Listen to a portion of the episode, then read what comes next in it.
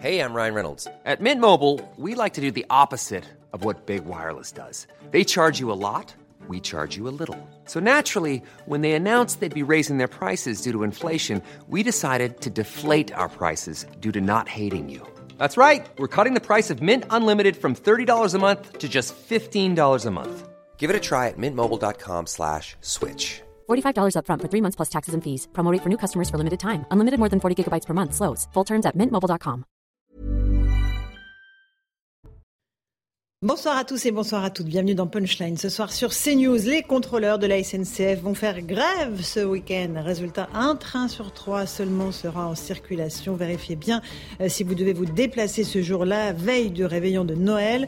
On entendra la direction de la SNCF déplorer ce mouvement social qui prend une nouvelle fois en otage les passagers. Euh, il me semble que d'ailleurs que c'est deux trains sur trois qui circuleront et non pas un train sur trois. On reviendra aussi sur ce drame de Vaux-en-Velin, cet incendie dans un immeuble qui a fait 10 morts, dont 4 enfants, le 16 décembre dernier. Le parquet de Lyon annonce l'ouverture d'une information judiciaire pour dégradation volontaire par incendie ayant entraîné la mort. La mère de Vaux-en-Velin Hélène Geoffroy sera notre invitée tout à l'heure euh, à partir de 17h pour évoquer ce drame et surtout comment reconstruire. Euh, on est avec euh, nos invités ce soir. Louis de Ragnel, chef du service politique d'Europe 1. Bonsoir Louis. Bonsoir Laurence. Avec François Pupponi, ancien député. Bonsoir François. Bonsoir, Vous Laurence. connaissez bien les problématiques liées à l'urbanisme évidemment. Et Eric Revel. Bonsoir, Laurence. bonsoir Eric, journaliste. Allez, on va commencer par la SNCF. On espérait qu'il n'y aurait pas de mouvement de grève, mais malheureusement, si deux trains sur trois donc, vont circuler ce week-end en raison de cette grève des contrôleurs. Euh, les intercités ne devraient pas être impactés par la mobilisation. Ils devraient circuler normalement. Vous savez que les contrôleurs réclament une, une meilleure reconnaissance de la spécificité de leur métier.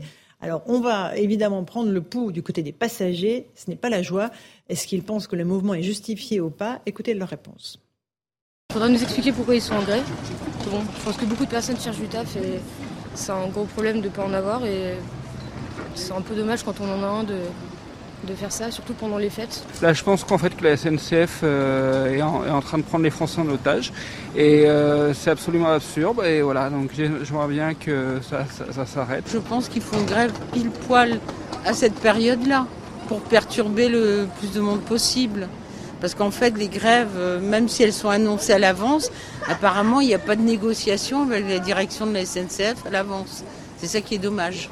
Voilà pour ces réactions recueillies par Pierre Emco. On a posé aussi la question à, à nos téléspectateurs sur le compte Twitter de CNews. Est-ce que vous comprenez ce mouvement de grève? Eh bien, évidemment, la réponse est sans surprise. Non à 77%, oui, moins de 3%. Pourquoi ils font grève, euh, Eric Revel, les contrôleurs Bah, alors, Parce qu'il y a un dialogue si qui a été noué déjà, avec la on direction. plus les contrôleurs, mais les chefs de bord. Chefs de bord, très bien. Alors, pour ils font bord. Mhm, grève pour des, pour des questions salariales, très bien, et ils font grève aussi pour un meilleur euh, déroulé de leur plan de carrière. Bon, très bien. Sauf que euh, c'est une grève d'un nouveau type à laquelle on assiste là. Mhm. Parce que les, les, les, les deux syndicats, le premier la SNCF Sudrail et le troisième la CGT, maintiennent leur préavis de grève, mais Laurence n'appelle pas à la grève. En fait, ce mouvement-là, il, est- il est né hors cadre syndical, c'est-à-dire que le mouvement des chefs de bord, des, des, des contrôleurs, il est né, j'allais dire, tout seul dans, dans son coin, sans l'aide des syndicats au début. Il a débordé un peu les, les syndicats. Les contrôleurs ont obtenu un certain nombre de mesures salariales, faut pas l'oublier. Ils ont obtenu euh, 600 euros euh, Oui, de primes euh, qui vont. euh, Cette prime va être graduellement incorporée dans leur salaire à partir de 2024. Ils ont euh, annuel, hein, 600 euros annuels. Oui. Ils ont obtenu aussi une prime supplémentaire de, de 600 euros. D'ailleurs, certains autres syndicats comme l'UNSA considèrent que c'est suffisant et qu'ils ont obtenu des choses et qu'eux ne s'associent pas à la grève. La CFDT, on ne sait pas trop ce qu'elle pense, elle l'a elle a pas, elle l'a pas fait savoir. Donc, c'est une grève, à mon avis, qui est la, qui est la pire pour la- l'organisation à l'intérieur de la SNCF au moment où les Françaises, les Français vont rejoindre leur famille euh, en Mhm. province. Ah bah Pourquoi oui, ça, le 23, Parce qu'en fait, ça va être des pire. décisions individuelles.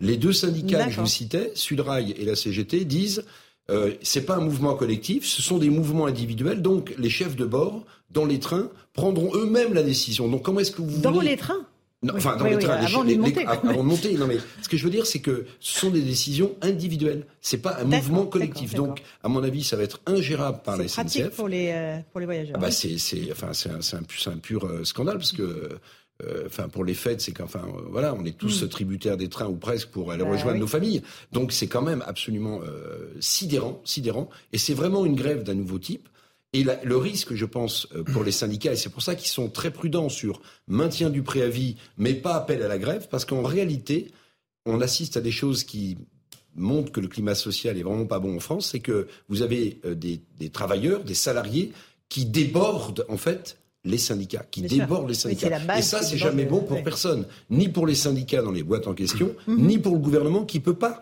via des syndicats, contrôler une grève qui leur échappe. Clair. François Pupponi, euh, là, cette grève qui tombe évidemment au moment où, où les gens euh, partent euh, rejoindre la famille. C'est, c'est, euh, bien sûr, c'est au pire des moments pour les Français. C'est aussi la première grève sur les retraites. hein. En fait, on, on, il commence le mouvement Alors, il y a un une là-dessus. revendication salariale, mais on oui, commence mais euh, on- déjà on, le. sent derrière, il y a aussi tout- Ouais. toute la, la situation sociale est explosive. hein. Tout le monde sait, le gouvernement le, premier, que c'est on est sur une poudrière, que la moindre étincelle peut faire exploser les choses. On ne sait pas dans quel sens, mais voilà. Donc tout le monde est très inquiet. Mhm. Mais ça commence. Ça va être larvé au début, et puis ça peut déraper.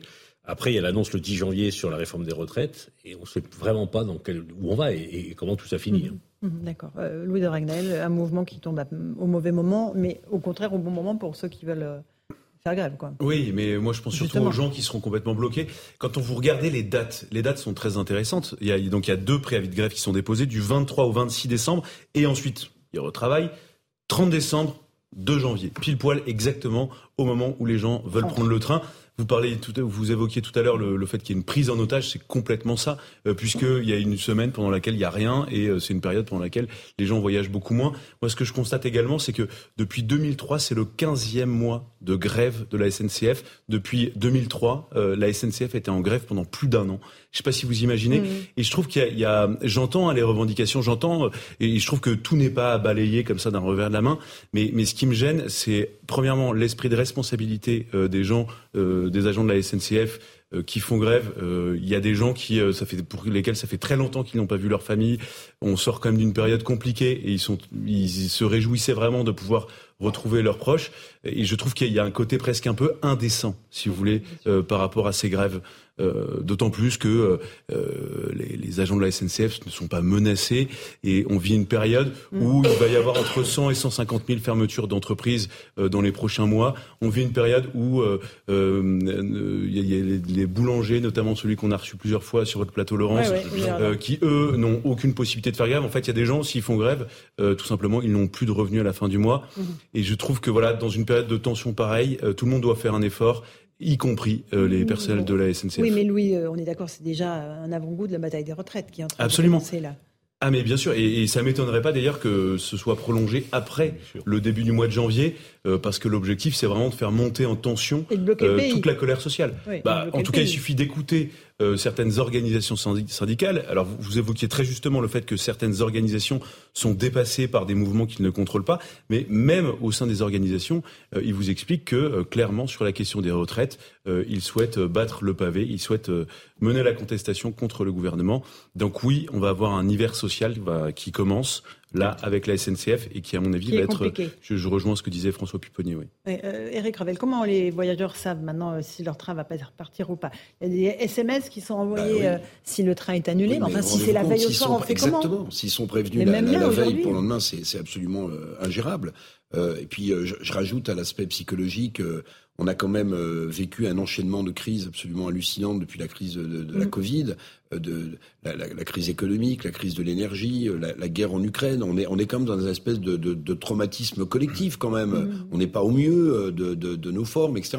Et ce mouvement-là bah, va perturber, euh, le, le- j'allais dire, les retrouvailles, euh, quelque chose auquel la plupart des familles pour ceux qui ont la chance d'en avoir une, euh, vivent avec bonheur, c'est-à-dire se retrouver. Bon, même si je sais que certains sont angoissés à l'idée de, de, de, de fêter C'est toujours Noël une le. C'est toujours une bon, épreuve. C'est toujours une Mais épreuve. d'autres se réjouissent. Mais, mais d'autres se réjouissent à Ouais, l'idée de pouvoir euh, revoir euh, ses parents, sa famille, euh, discuter, échanger, pas être d'accord, euh, traiter des Parler sujets qu'on traite ici à La Punchline. Voilà, voilà. À laquelle je n'ai jamais cru. Voilà, bon, mais, mais non, mais je, je trouve le moment particulièrement euh, terrible pour, euh, pour les Français. Mais vous, et vous- pour oui, tout mais bon, monde. vous, vous tombez pas de, vous n'êtes pas un nouveau-né. Vous savez très bien qu'ils choisissent évidemment des moments où ça embête le maximum de monde. Oui, pour reprendre la formule de, de Pierre de Villiers hier, je suis pas un lapin de six semaines, c'est ça Oui, c'est ça. Oui. C'était chercher l'expression le- du général. Oui, je suis pas un lapin. Lapin Non, mais de vous avez raison, mais, mais je suis toujours surpris parce que je me dis qu'il y a, il y a, il devrait y avoir une sorte. Euh, Alors, on m'a- on m'a souvent traité de naïf justement en disant esprit de responsabilité des syndicats qui rajoutent euh, euh, de la confusion et de la détresse à la confusion et de la détresse, mais ça existe quand même l'esprit de responsabilité. On pourrait très bien imaginer existe, que oui. vu le contexte global, on est un collectif normalement, on est une nation. eh bien que chacun puisse euh, mettre un petit peu Il y a dans plein son de secteurs de, de Mais métiers bien qui sûr, sont responsables. Généralement, il, François il- il dépose ses préavis-là un peu plus tôt. Oui. Ce qui permet à la direction de pouvoir négocier, ils mettent la pression, et puis on lâche un peu, et puis voilà. Bon, là, c'est vraiment à quelques jours. Et, le problème, c'est que les Français se disent, on, on- peut-être qu'on pourra prendre notre train pour partir, mais est-ce qu'on aura un train pour revenir? Donc il y en a qui vont annuler tout simplement, parce que le risque est Ouais, trop majeur. bien sûr. Et puis, il y a Et des puis enfants... prendre la voiture, vu le prix de l'essence. prix de là, l'essence, ils partiront Merci. pas non plus. Donc il y en a qui vont tout simplement Oui, annuler et leurs puis, et vacances. puis, euh, François, la difficulté, je, je pense, je suis pas un expert de la SNCF, mais de, de- de traiter d'un point de vue organisationnel des grèves qui vont être individuelles, c'est-à-dire des contrôleurs qui, à titre individuel, Non, mais vont c'est un dire demain après-demain, Ouais. je suis en grève. Non mais il y Euh, aura et vous savez beaucoup de cas de personnes qui vont monter à bord de train et le train ne partira pas. C'est ça qui Oui, va. parce que vous avez à bord un nombre euh, déterminé de chefs de bord, de sûr. S'il en manque un, le train ne part pas. C'est pour les questions de arrivé. sécurité. Mais oui, question de sécurité. Donc, vous avez raison, non seulement euh, les Français vont être prévenus au dernier moment, sans doute, mais en plus, une fois dans le On train... est, à, on est à 4 jours de Noël. pas, le non. train. Non, non, non, s'il si- enfin. non, s'il manque un contrôleur, Ah, il il ne part pas. sécurité. Non, non, non, non, c'est des, c'est des questions réglementaires Ah très Non, mais ça, non, alors là, pour le coup, c'est pas acceptable. Si Ah, les mais gens je- sont dans le mais- TGV, mais Laurent, que le vous TGV mais pas. c'est une fois arrivé. sur un Lille-Paris, sur un Lille-Paris, donc c'est une heure de TGV Lille-Paris, hein, c'est Ah rapide. vous. On a attendu pendant une heure euh, en gare de Lille parce qu'il manquait un contrôleur pour que le mais train vous parte. n'étiez pas dans le train. Si, on était dans le train. Ah, vous on était dans le train. Donc mais en fait, on a attendu plus surréaliste. Longtemps que le voyage n'a consommé de temps entre Lille et Paris parce Bon. qu'il manquait un contrôleur. Allez. Donc, Il y a la question du coût des billets parce que non mais donc la SNCF annonce le enfin il y aura le remboursement des billets mais le problème c'est que les gens qui ont acheté leur billet de train il y a deux mois euh, pour l'avoir justement euh, pas trop cher. Oui, à bon marché euh, ils voudront décaler leur voyage de deux jours Et là, par exemple bim. ils, mais ils peuvent pas partir le 28 Sur quoi décembre vous imaginez le nombre de Non, non, personnes qui vont non. vouloir réserver le même train le même billet Le peut-être 28 plus de décembre. eh Bon, bref, allez. croisons les doigts Le mal français. Allez, il est pratiquement 17h. On va faire le rappel des titres de l'actualité avec Mathieu Devez.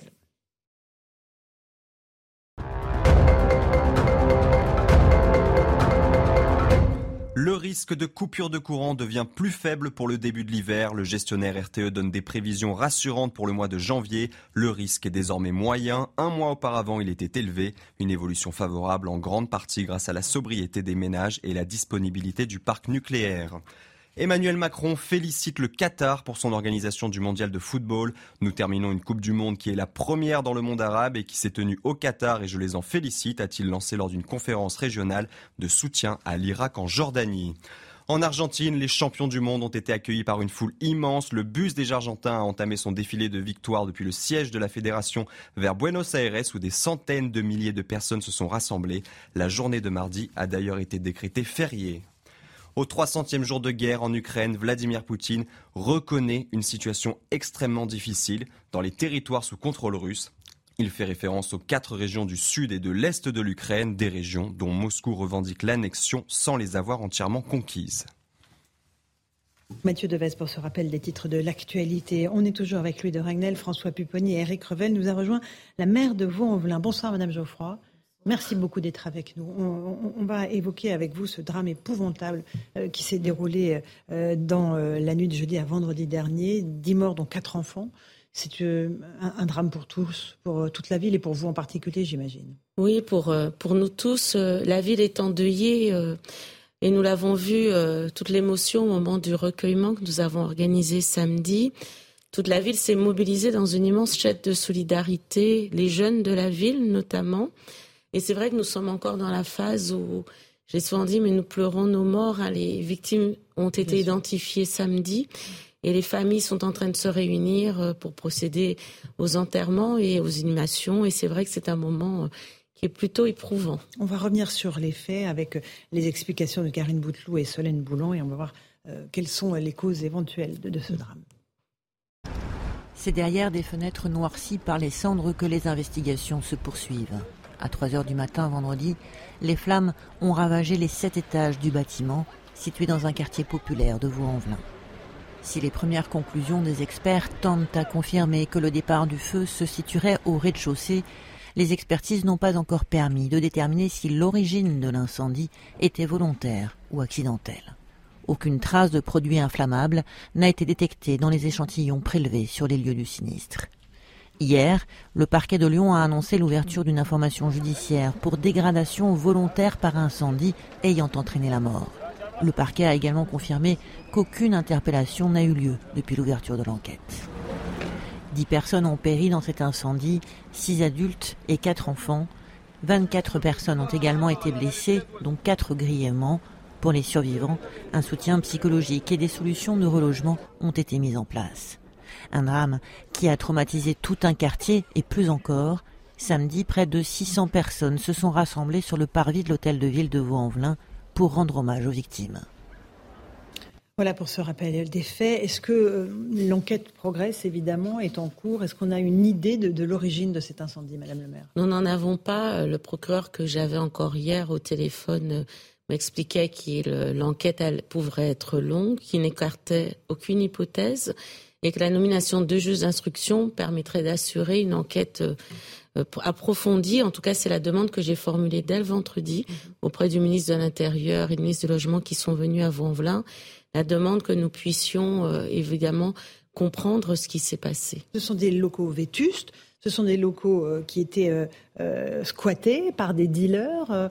Qu'est-ce qui se passait dans, cet endroit? Non, nous sommes sur un quartier de copropriété privée. En réalité, les logements étaient occupés par des propriétaires ou, ou des locataires. Simplement, nous sommes à des copropriétés construites au moment des grands ensembles dans les années 70 et qui ont aujourd'hui besoin d'être rénovées. Il y a un plan de rénovation qui est lancé, qui a, dont j'ai obtenu les moyens, pour lequel j'ai obtenu des moyens, mhm. mais nous étions en 2019. Et c'est vrai qu'en 2022, nous commençons à peine, ce qui veut dire que les procédures sont encore bien trop longues entre le moment où les constats, les diagnostics sont posés et les moments où on peut mettre en œuvre les actions. Les premiers travaux de rénovation sont programmés. Mais il y a après un autre sujet qui n'est pas celui dans euh, les logements, mais celui effectivement de point de deal et de trafic de stupéfiants qui existe euh, aussi sur le quartier et pour lesquels euh, aujourd'hui, on, enfin, ce, que je, ce dont je peux témoigner, c'est qu'il y a des interventions de police nationale, parce que c'est la compétence du ministre de l'Intérieur, les trafics de stupéfiants, mais que lorsque les points de deal sont démantelés, ça a été le cas notamment euh, pour euh, ce quartier. Il se réinstalle en fait. Mmh, mmh. Et il faut désormais trouver, euh, avoir une nouvelle doctrine pour la police nationale, plus d'intervention permanente et continue. vous demandez plus de fermeté et plus d'action dans la durée. C'est pas la première fois que vous le demandez, Madame le maire. François Pipponi, vous connaissez bien ces problématiques. là, on est face à un, drame qui est d'une ampleur absolument effrayante. C'est d'autant plus terrible que je le dis, mais parce que Hélène Geoffroy est là, mais Vaux-en-Velin, c'est ce qui se fait de mieux en France dans le domaine de la rénovation urbaine. Ils ont commencé il y a longtemps avec Moïse Charrier, Hélène a continué. Tout ce qui a pu être fait dans le domaine public, sur le bâtiment, sur la rénovation urbaine, sur la mixité sociale, avec l'État, avec la, commune, avec la métropole, a été fait. Après, euh, comme vient de dire Alain Geoffroy, la problématique dans ces quartiers, elle, est double. Ce sont les copropriétés. Mhm. Et là, ben, on est devant une problématique euh, où le droit de propriété est un droit très, très, très fort dans notre pays, où on a du mal, donc il faut intervenir. Il y a des problèmes de marchands de sommeil. Et puis, euh, comme tout, tout le patrimoine public a été rénové et plutôt bien entretenu, ben, les, les, dealers, les squatteurs, ils vont là où c'est le, le, le, plus facile, c'est-à-dire dans les copropriétés privées. Et la vraie difficulté, c'est une présence permanente des services publics, en particulier celui de la, de la police, qui doit être là. Et, ils ne peuvent pas assurer. Enfin, on voit bien, mmh, mmh. moi j'ai été maire, Hélène Lay, on, a cette difficulté. C'est que la police fait des choses, mais comme euh, Hélène Geoffroy l'a dit, vous faites partir un point de deal, le lendemain il est remplacé. Donc c'est un et il y a des points de deal euh, en France, il y en a euh, de très nombreux. Voilà. Et on est en train de... Alors, le, ce qui est terrible, c'est que ces quartiers ont été rénovés avec des moyens considérables et, et plutôt... Et je le dis, moi, mm-hmm. c'est le symbole. Enfin, moi, j'ai été président de l'ANRU, euh, tous les maires de France ont été visités Vaux-en-Velin parce que c'est ce qui se fait de mieux. Bon. Et, et malgré tout, on arrive à des, à des, des copropriétés après 30 ans de rénovation urbaine qui ne le sont toujours pas parce qu'il y a des blocages juridiques, administratifs. Vous voulez rajouter quelque chose, Hélène Geoffroy? Oui, je voulais dire qu'on est sur un sujet, enfin, des sujets de nature différente. D'abord, effectivement, la question des copropriétés privées qui en réalité n'a pas été encore prise en charge par la rénovation urbaine et les grands sujets de politique de la ville. Et c'est ça, ça, doit être le cas. Et j'étais chez la première ministre euh, tout mhm. à l'heure en, Vous avez été entretien. Par Elisabeth Borne, oui. Voilà, une heure d'entretien euh, dans lequel j'ai exposé la nécessité de faire une, d'avoir une évolution des textes de la loi, des règlements pour traiter ces sujets lorsque les copropriétaires ont peu de moyens. Chez moi, ce sont des familles, des gens qui travaillent le plus souvent, des familles modestes dont c'est le bien de toute une vie et qu'il faut que nous soyons, la puissance publique puisse les aider et les textes ne le permettent pas complètement. Et puis, il faut accélérer les procédures, même lorsque les programmes existent, ils sont trop loin à mettre en œuvre.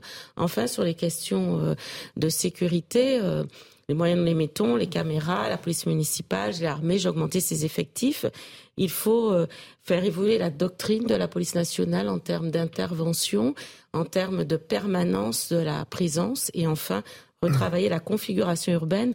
La ZUP des années 60 et 70 dans son format labyrinthique mmh. avec ses dalles de parking n'est pas adaptée à des questions de sécurité aujourd'hui. Quand vous dites qu'il faut faire évoluer euh, la présence des forces de l'ordre, vous demandez plus euh, de policiers de façon permanente, c'est ça hein C'est-à-dire qu'il faut Évidemment, les, sujets, en fait, pour être la plus, la plus précise possible, sont de trois natures. Il faut la police de façon plus permanente, continue, et pas simplement euh, le travail d'enquête, de démantèlement de filières qui est important, évidemment, sur le fond, mais il faut une présence pour reprendre, être présent sur l'espace public en réalité.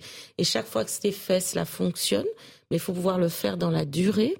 Il faut travailler sur la configuration urbaine. Ce dont nous avons hérité des années 70, c'est pas typique particulier à Vaux-en-Velin, est une configuration de chemins, de petits espaces, mais qui du coup sont plus propices à l'installation de points d'île. Et ça, il faut les, les repenser. Mhm. Il faut des moyens conséquents pour le faire.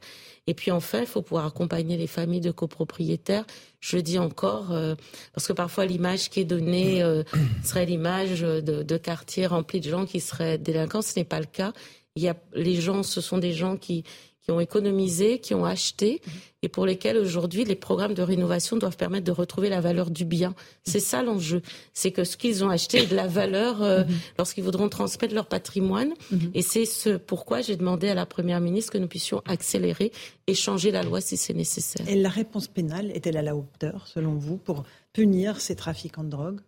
Après, la réponse, la réponse, elle existe. Euh, c'est la, c'est c'est la, capacité à apporter les preuves, etc. Mais la réponse après, elle existe. Simplement, euh, nous sommes face à une consommation qui est tellement importante et croissante en termes de stupéfiants et consommateurs dont je tiens à dire qu'ils viennent rarement des quartiers populaires, des seuls quartiers. Ils viennent des centres-villes Ils viennent plutôt des centres-villes, des villes euh, voisines. et, et, ce sont aujourd'hui beaucoup monsieur et madame tout le monde ou des personnes plus aisées qui viennent et qui en fait euh, euh, entraîne cet euh, accroissement de, d'offres face à une demande qui ne cesse en réalité d'augmenter. Et donc on a un, un, autre sujet plus large qui est celui des questions de santé publique qu'il faudra aussi, à mon avis, traiter. Mais dans l'immédiat pour notre ville, moi je pense, nous avons, c'est un quartier de 1300 copropriétés, 80 millions d'euros sont dédiés à la rénovation du logement, mais ils ne seront opératoires que si tous les autres sujets sont traités, l'espace urbain et la question de la présence de la police nationale. On va voir un autre exemple, parce que la situation de, euh, de ce que vous venez d'évoquer n'est pas isolée. Euh, on va regarder ce reportage en Ile-de-France fait par Jeanne Cancard et Fabrice euh, Elsner, à la lumière sombre évidemment de ce qui s'est passé à Vaux-en-Velin. À l'entrée de cette cité d'Ivry-sur-Seine, des jeunes squattent le hall de cet immeuble, transformé en point de deal. Sur les murs, des tags dessinés par des flammes et des interrupteurs calcinés. Une fréquentation et un état de délabrement qui font craindre le pire aux habitants. Tout le monde a peur des incendies ici, parce que euh, ça fait des dégâts. Hein. Il n'y a, pas d'extincteur dans les couloirs, il n'y a rien. Dans cet autre bloc d'habitation, le récent drame de Vaux-en-Velin est dans tous les esprits. Nicole a 70 ans, elle habite ici depuis 40 ans. Toute la journée, elle est confrontée aux jeunes qui ont pris possession des parties communes pour vendre et consommer de la drogue. Moi, j'en peux plus. Hein. J'en peux plus. Vous voyez, j'essaie de barricader ma porte pour mettre un rideau, pour, euh, pour plus sentir cette fumée. J'ai mis des trucs en bas et tout. Ils s'amusent à brûler, vous voyez. Vous regarderez, ils ont marqué MAMS ou je sais pas quoi. Ils peuvent très bien mettre le feu. Hein. Ce qui est arrivé à Lyon peut très bien arriver euh, dans une des cités. Hein. Face à la situation, une mère de famille s'inquiète de ne pouvoir évacuer en cas d'incendie. La seule chose que je puisse faire, c'est fermer ma porte, mettre des, chiffons mouillés au niveau de la porte et attendre que quelqu'un euh, vienne, euh, si les pompiers viennent ou pas. Certains habitants de cette cité voudraient déménager, mais pour la majorité impossible, faute de moyens financiers. François Pupponi, c'est donc pas un, cas isolé, Ah hein, c'est non, le cas dans de nombreuses villes. euh, Enfin, dans toutes les villes dites de banlieue, il y a des cas comme cela. On connaît, on connaît les lieux de, de squat, on connaît les lieux de deal, on connaît même les dealers et les squatteurs. Voilà, après, on a tous, on a tous travaillé pour que ça s'arrête, mais on les déplace. On- On n'arrive pas, enfin, l'État, la police n'arrive pas à endiguer le processus. Hélène Geoffroy a raison de dire que bah, ça se développe, c'est le moyen de gagner de l'argent dans ces quartiers. Il y a des consommateurs donc qui gagnent de l'argent. Euh, maintenant, c'est le trafic de, de cigarettes aussi qui se développe. Et, et- et la police court après. Quoi. La police, les élus, tout le monde court après. Et on n'arrive pas à éradiquer. Et avec, en plus, lié au, au problème de copropriété, des marchands de sommeil qui se développent. Donc c'est vraiment des lieux de, de, de- d'insalubrité, d'illégalité. Avec un scandale, moi j'ai été 15 ans député, on n'a jamais réussi à régler un problème qui est pour moi un scandale national. C'est que lorsque des habitants de bonne foi, des copropriétaires de bonne foi n'arrivent plus à payer leurs charges ou payer leur crédit, euh, la banque met euh, le logement à la vente. Et par exemple, les, les, les copropriétaires doivent encore 90 000 euros à la banque. Bien sûr. Il est vendu à la barre 20 000 euros. Oui, et on a dit, mais, mais Ouais, un appartement qui vaut 150 000 euros. hein. Mhm. Et on dit, mais vendez-le au, moins 90 000 euros, que les copropriétaires n'aient plus rien à payer. Donc les copropriétaires sont expulsés de leur logement, doivent 70 000 euros à la banque, et ceux qui rachètent 20 000 euros le louent à quatre familles. Et ils gagnent, 1000 ils gagnent 3 4 000 euros par mois. Donc en un an, l'appartement est Bien payé. sûr, Et, et, et- et- et la justice y participe, tout le monde y participe, et, on n'arrive pas à changer les textes. C'est-à-dire que la vente aux enchères se fasse au moins au prix du foncier, quoi, ou au moins au prix de la dette. Bon, et ça, on n'arrive pas. Madame le maire, encore une question avant de vous libérer, parce que j'imagine que vous avez énormément de, de choses à régler pour ce terrible le sujet. Ce qui est frappant, c'est que ce sont les habitants en fait qui payent le prix fort. Euh, Là, évidemment, à travers cet incendie, mais au quotidien, c'est eux dont la vie est pourrie. Nous ne savons, les conclusions de l'enquête ne sont pas rendues, donc nous ne savons pas les, les raisons euh, de l'incendie.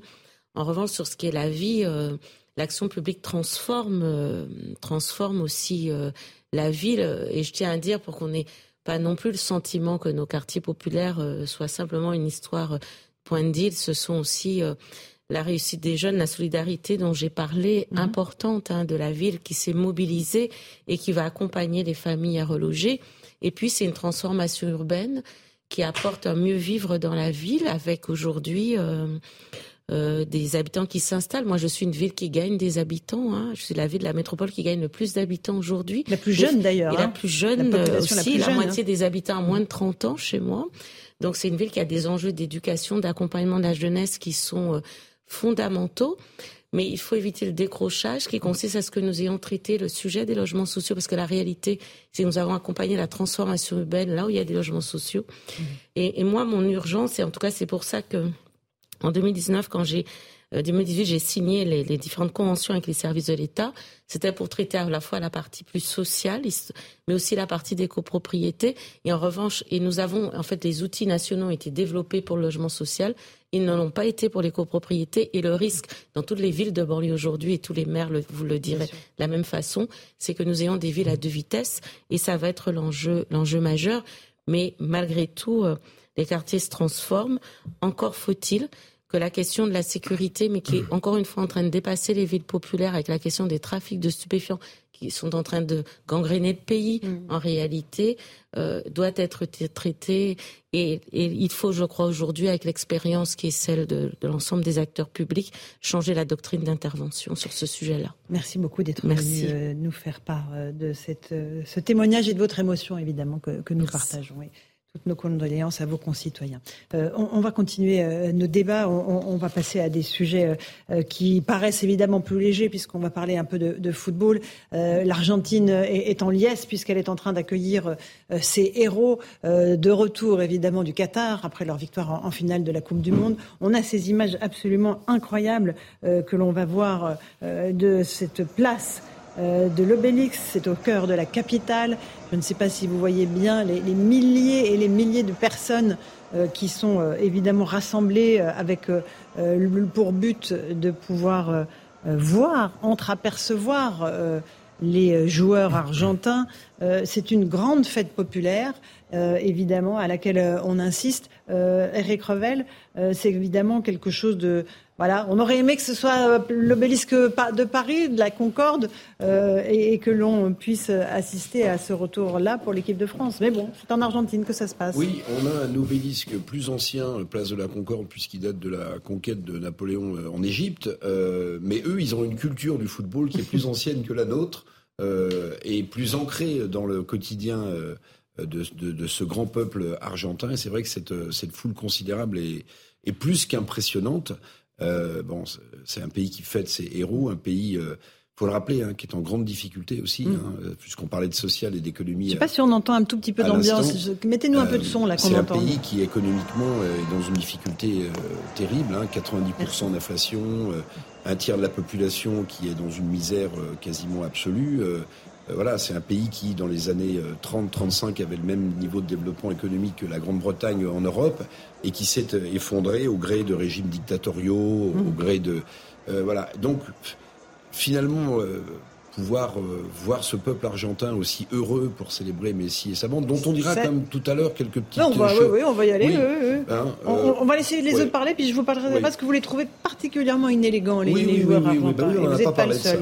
Euh, Louis Dragnel, un petit mot sur cette liesse populaire qu'on aimerait partager. Ah bah absolument, nous on aurait beaucoup aimé que ça se produise en France. Non, ce qui est très frappant, c'est qu'en fait c'est la, la, culture du football qu'il y a dans ce pays qui est quasiment consubstantielle de la culture du pays.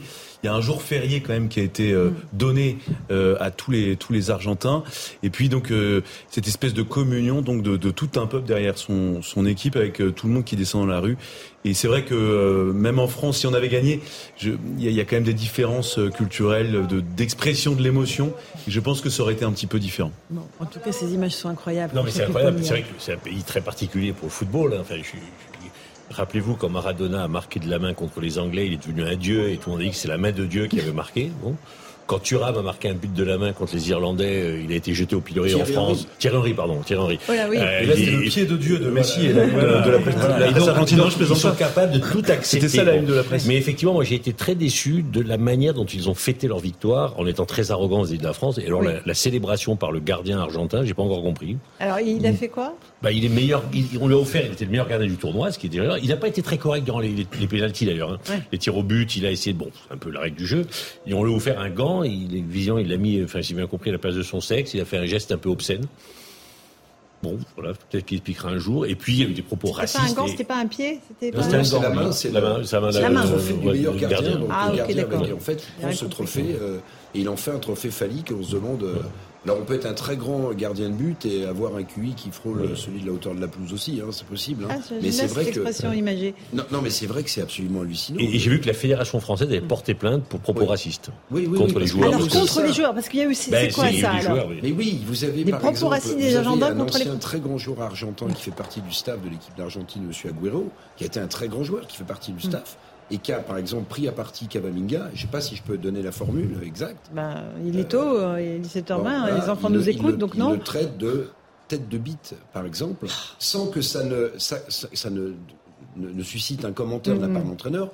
Quand vous regardez ce que les, les, les, supporters ou certains proches, sans être désavoués par le staff argentin, euh, ont, mis comme image pour stigmatiser une partie de l'équipe de France en mettant des images de singes, eh bien moi j'attends une réaction quand même de la, de la FIFA et des instances parce que euh, c'est quand même bah, proprement scandaleux. Ça ne retire rien, c'est pas. Ah bon, on ne refait pas, pas le match joueur, alors On n'est joue pas, pas le mauvais match joueur, mais vous voyez, il oui, y, a, y, a, parfois une, une espèce de, de de difficulté à dire les choses quand ça va dans un sens et pas dans l'autre. Mm. Je ne sais pas si vous l'avez noté, Lance, mais très peu de gens ont parlé ah oui de oui, ces oui. dérapages euh, mmh. ratio mmh. de la part de l'entourage. Raciste, oui, raciste. Raciste, raciste. Mmh. Euh, peu, peu, de gens en ont parlé et, et, pas mal de joueurs de l'équipe de France en, en, ont été victimes et il faut le dire quand même. Euh, le, papier, le, le, papier, du Figaro, je trouve, euh, résume bien les choses. Le titre, c'est L'Argentine championne du monde aussi de l'inélégance. Euh, c'est le moins qu'on puisse dire. François Pupponi, ça vous surprend non, mais Oui, mais c'est tellement, un, tellement un culte pour le football. Je répète, ils sont capables de tout accepter. Enfin, il y a, il y a l'année dernière ou il y a deux ans, la finale entre deux équipes argentines a été délocalisée parce qu'il y a eu des bagarres. Enfin, c'est surréaliste ce qu'ils sont capables de faire pour le football. Et ils ne respectent pas forcément l'adversaire. Et on l'a vu encore avec leur victoire contre l'équipe de France. Ils auraient pu être beaucoup plus élégants, mais on, on sent qu'il y a une espèce de rage de la part des Argentins, compte tenu du contexte. Et pour le football, ils, ils perdent la tête. Oui, oui, ça y est pas net. Le Dragnel, un dernier commentaire sur cette équipe d'Argentine? On parlera du retour des Bleus. non, non, mais euh, non, je, suis, je rejoins ce que vous disiez globalement. Et, euh, et c'est vrai que nous, en France, quel qu'eût été le résultat, euh, si on avait gagné, je ne pense pas qu'on aurait eu à débattre de dérapage des Bleus, puisqu'il y a une vraie discipline maintenant au sein de l'équipe de France depuis plusieurs années. Et donc, ça n'arrive quasiment plus jamais. Mmh.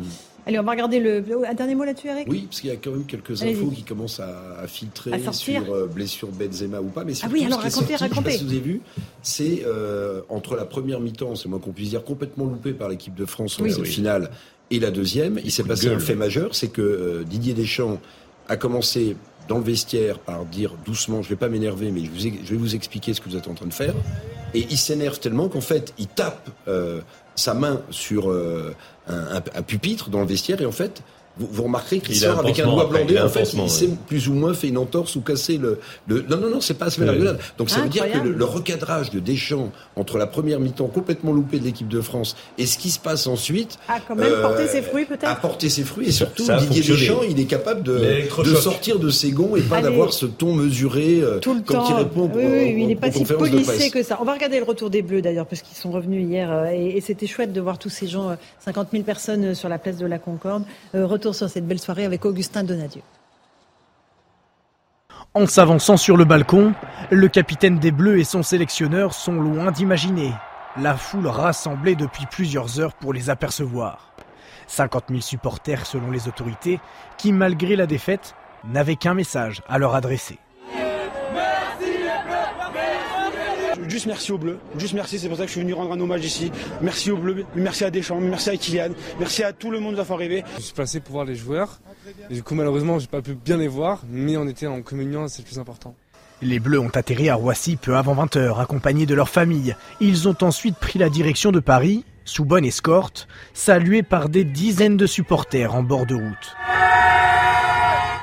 Les premiers sourires sont apparus sur le balcon, à commencer par Olivier Giroud et Antoine Griezmann, à l'initiative de plusieurs clappings.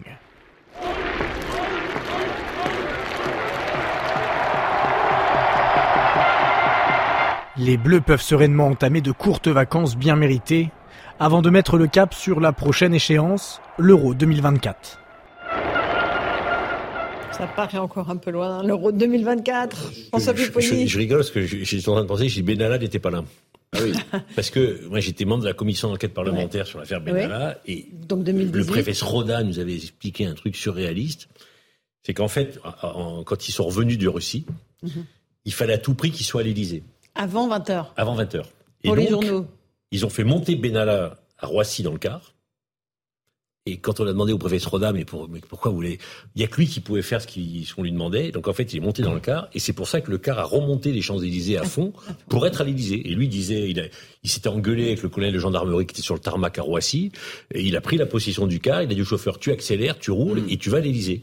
Et on voyait ces policiers sur les Champs-Élysées qui couraient derrière le car, les Français qui disaient bonjour. Et en fait, ils sont pas arrêtés. et ils, sont, ils devaient aller au crayon, d'ailleurs. Absolument. Ils n'ont pas, ils, pas, pas été. directement à l'Élysée. Benalla, très peu de jours avant la finale, a fait un tweet en disant si vous avez besoin de quelqu'un ah pour le bus, je suis disponible. Il a, beaucoup d'humour.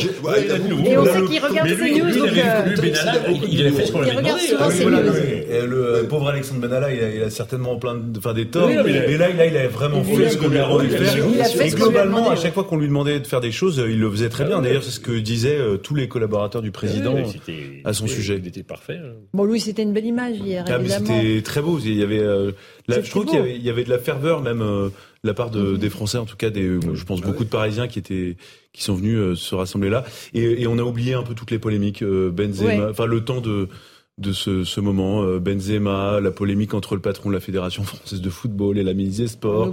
pour un moment. Donc c'était voilà, c'est une belle parenthèse et, mm. et, je trouve que c'était assez émouvant. Mais il méritait quand même de gagner. Oui, ouais. ah, bah, bah, bien ah, sûr bah, qu'il méritait de gagner. Par principe, le match, par le match. voilà, la première mi-temps quand même restera une énigme un peu pour moi. Mais sur le match, oui, ils pouvaient gagner comme ils, là ils ont perdu. Mais enfin, on regrettera toujours cette dernière action. Quoi. La dernière action, elle est Voilà. Où le, où Surréaliste. le goal argentin inélégant euh, fait Oui. pas un arrêt de la main, Oui. si j'ose dire, mais du pied, Du pied, fait un arrêt Oui, de, de oui, Golan. oui, oui, oui. Mais moi, je trouve que ça, vous voyez, c'est c'est fugace, ça dure peu de temps, mais ça fait du bien quand même, parce que c'est- une sorte de moment d'unité nationale. Je le dis parce que je le ressens comme ça, vous voyez. Mm. Oui, suis vous, avez, d'accord. vous avez des jeunes, de, de, de- des, des, des, des, des- des adultes de toutes conditions. Euh, Il y a des drapeaux français, et ça fait du bien de voir, même si ça dure pas, même si c'est qu'un match de raison. foot, de voir un, un moment où au moins on, on, on est Allez. ensemble pour fêter quelque chose de même de triste, mais, mais duquel on est fier quand même. Hein On est fiers. On est fiers. On Bon. est fiers d'être français. Allez. Allez. une petite pause. On se retrouve dans un instant dans Punchline sur CNews. À tout de suite. 17h30, bienvenue si vous nous rejoignez à l'instant en direct dans Punchline sur CNews. On fait d'abord le rappel des titres de l'actualité avec Mathieu Devez.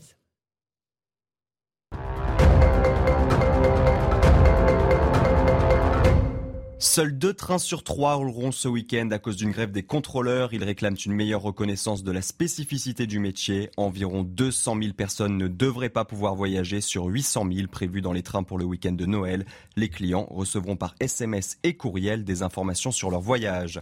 La Fédération française de football va porter plainte après des messages racistes visant des joueurs de l'équipe, des messages publiés sur les réseaux sociaux lors de la finale du mondial entre la France et l'Argentine. Parmi les joueurs visés, Kingsley Coman et Aurélien Chouameni qui ont manqué leur tir au but.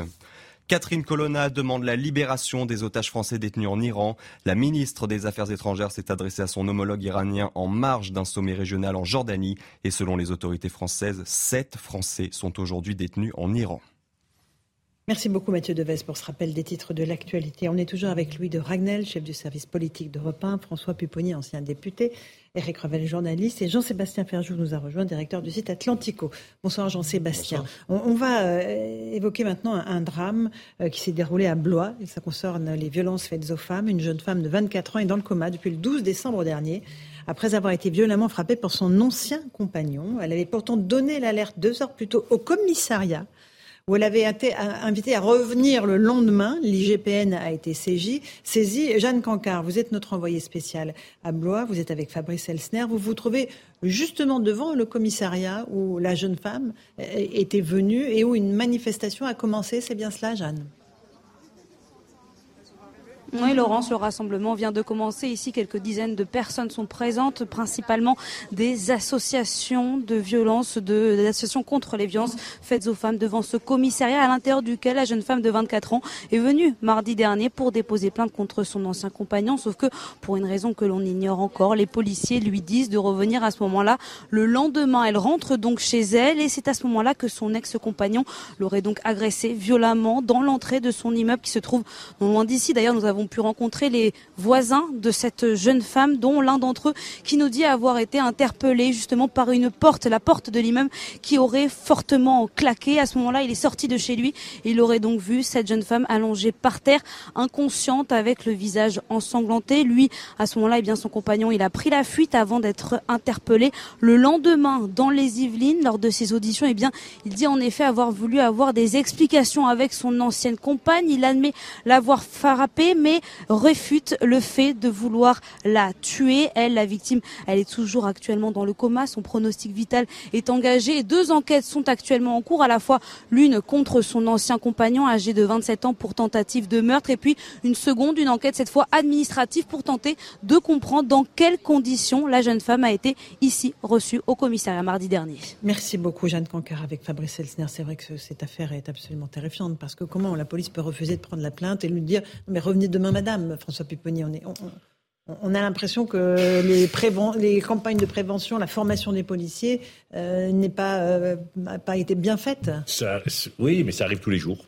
Il suffit euh, qu'il y ait ce jour-là, il y ait beaucoup de plaintes. Euh, il suffit que le policier concerné soit un jeune stagiaire qui n'ait pas forcément eu la formation. Il, suffit, y a plein d'explications qui font que quotidiennement, dans les gendarmeries, dans, les commissariats, il n'y a pas toujours le bon geste, la bonne réaction. Et on arrive à des drames comme cela. Moi, j'ai des exemples de, de, gens qui, dans l'éducation nationale, ont été menacés de mort par des parents d'élèves qui ont, et qui ont été à la gendarmerie porter plainte. On, on a refusé leur plainte. Il y a quelques semaines. Voilà. Ah oui, là, Donc il faut répéter en permanence euh, aux policiers, aux gendarmes, euh, tout le temps, tout le temps, tout le temps, qu'il y, a des, qu'il y a des choses à faire ou à ne pas faire. Là, c'est une. Alors, on verra bien ce que dira l'enquête, mais c'est catastrophique. Ah, bien sûr. Euh, Louis Dragnel. Moi, je pense que, enfin, pour l'instant, il faut vraiment attendre de voir ce que dit les JPN parce que Mhm. là, euh, c'est un peu facile. On est sur un plateau euh, bien au chaud et il y a, y a deux possibilités. Euh, Il y a une réelle possibilité qui est, euh, il y a dans de nombreux commissariats de brigades de gendarmerie en France des policiers et des gendarmes qui sont complètement dépassés ou parfois euh, surviennent énormément. Non, mais où, où, euh, l'essentiel des effectifs est déjà déployé pour poursuivre des gens en flagrant délit, pour interpeller certaines personnes. Et donc, euh, je- je- j'en sais rien, mais il y a cette possibilité-là. Et donc, euh, face à l'impondérable, euh, parfois, c'est très compliqué. Alors, euh, comment répondre Je ne sais pas, j'ai pas la réponse, mais il y a cette possibilité qui existe. Et après, il y a une deuxième possibilité, et on verra ce que dira donc Mhm. toujours le rapport de l'IGPN, qui est effectivement une forme de négligence ou alors le, le refus de la part de- des policiers euh, de prendre euh, ce que Mhm. dit la jeune fille, euh, la jeune femme Au sérieux. euh, au sérieux. Voilà. Donc pour l'instant, moi je trouve que, enfin, faut pas euh, condamner trop vite euh, ou, ou juger trop rapidement euh, l'action de la police parce que euh, pour l'instant on n'en sait rien. Moi, ce que je note simplement et ce qui est terrible dans cette histoire, c'est que euh, donc la jeune femme venait précisément au commissariat pour porter plainte pour violence conjugale. Donc elle, c'était pas, c'était pas un- entre guillemets un simple signalement au cas où, euh, parce que Non, non, elle c'est avait annoncé euh, une rupture avec son, son ex-compagnon. Et ensuite, effectivement, euh, c'était un contexte très compliqué. Elle avait même changé de, de téléphone. Elle avait pris des, des dispositions. Et ça a été rappelé tout à l'heure euh, dans le reportage. Euh, le, le- le- jeune homme, lui, était connu pour des faits de violence. Euh, la relation avait commencé début août et s'est terminée fin décembre, euh, début décembre, pardon. Et donc, ils voulaient des explications, notamment sur les raisons de leur rupture et puis sur euh, un avortement. Ils avaient eu un bébé ensemble euh, et la jeune fille avait décidé d'avorter. euh, et voilà. Et lui n'était manifestement euh, pas d'accord avec cette décision. Je, peux- je peux donner un exemple. Mhm. Nous, nous, on avait, à Sarcelles, il y avait une grosse communauté juive, et, et les membres de la communauté juive, lorsqu'ils étaient victimes d'actes antisémites, avaient toujours le même problème. On ne prenait pas leur plainte. Ils allaient au commissariat. Bon. Et donc, on s'était mis d'accord avec le commissaire. C'est l'Amérique qui avait recruté un agent qui était chargé d'accompagner les membres de la communauté juive lorsqu'ils étaient victimes d'actes antisémites, pour que l'accueil au commissariat se fasse différemment. Alors, depuis, ça a beaucoup évolué, mais voilà, on était confronté systématiquement à ce problème-là de gens qui allaient au commissariat. Alors, je répète, pour des raisons toujours bonnes, hein, euh, le gars était tout seul, il y avait trop de monde, il y avait 10 personnes dans la salle d'attente, et, et- et- et les gens repartaient sans avoir pu porter plainte parce que l'accueil n'était pas à la hauteur. Et maintenant, on est obligé de le faire pour les femmes victimes de- de- d'actes de, violence, mais il y a une difficulté. Les- les- souvent, les policiers sont complètement submergés par leurs tâches quotidiennes. Mhm. Eric Revel, sur ce drame? Ben, euh, on est euh, abasourdi en fait. J'ai écouté l'explication de Louis. C'est vrai qu'il faut quand même attendre euh, l'enquête pour savoir dans quelles circonstances euh, la plainte a été ou négligée ou, ou pas. Mais euh, bon, mais ce qui, ce qui est, ce qui est frappant quand même, c'est qu'on commente. euh, François Pouponi disait, ça arrive quasiment euh, tous les jours. On commente l'horreur tous les jours après l'horreur. C'est comme des actes de salopard. Pardonnez-moi. Euh, c'est enfin, des actes absolument odieux. Cette femme est, est- est dans le coma, sa, sa vie se, se joue.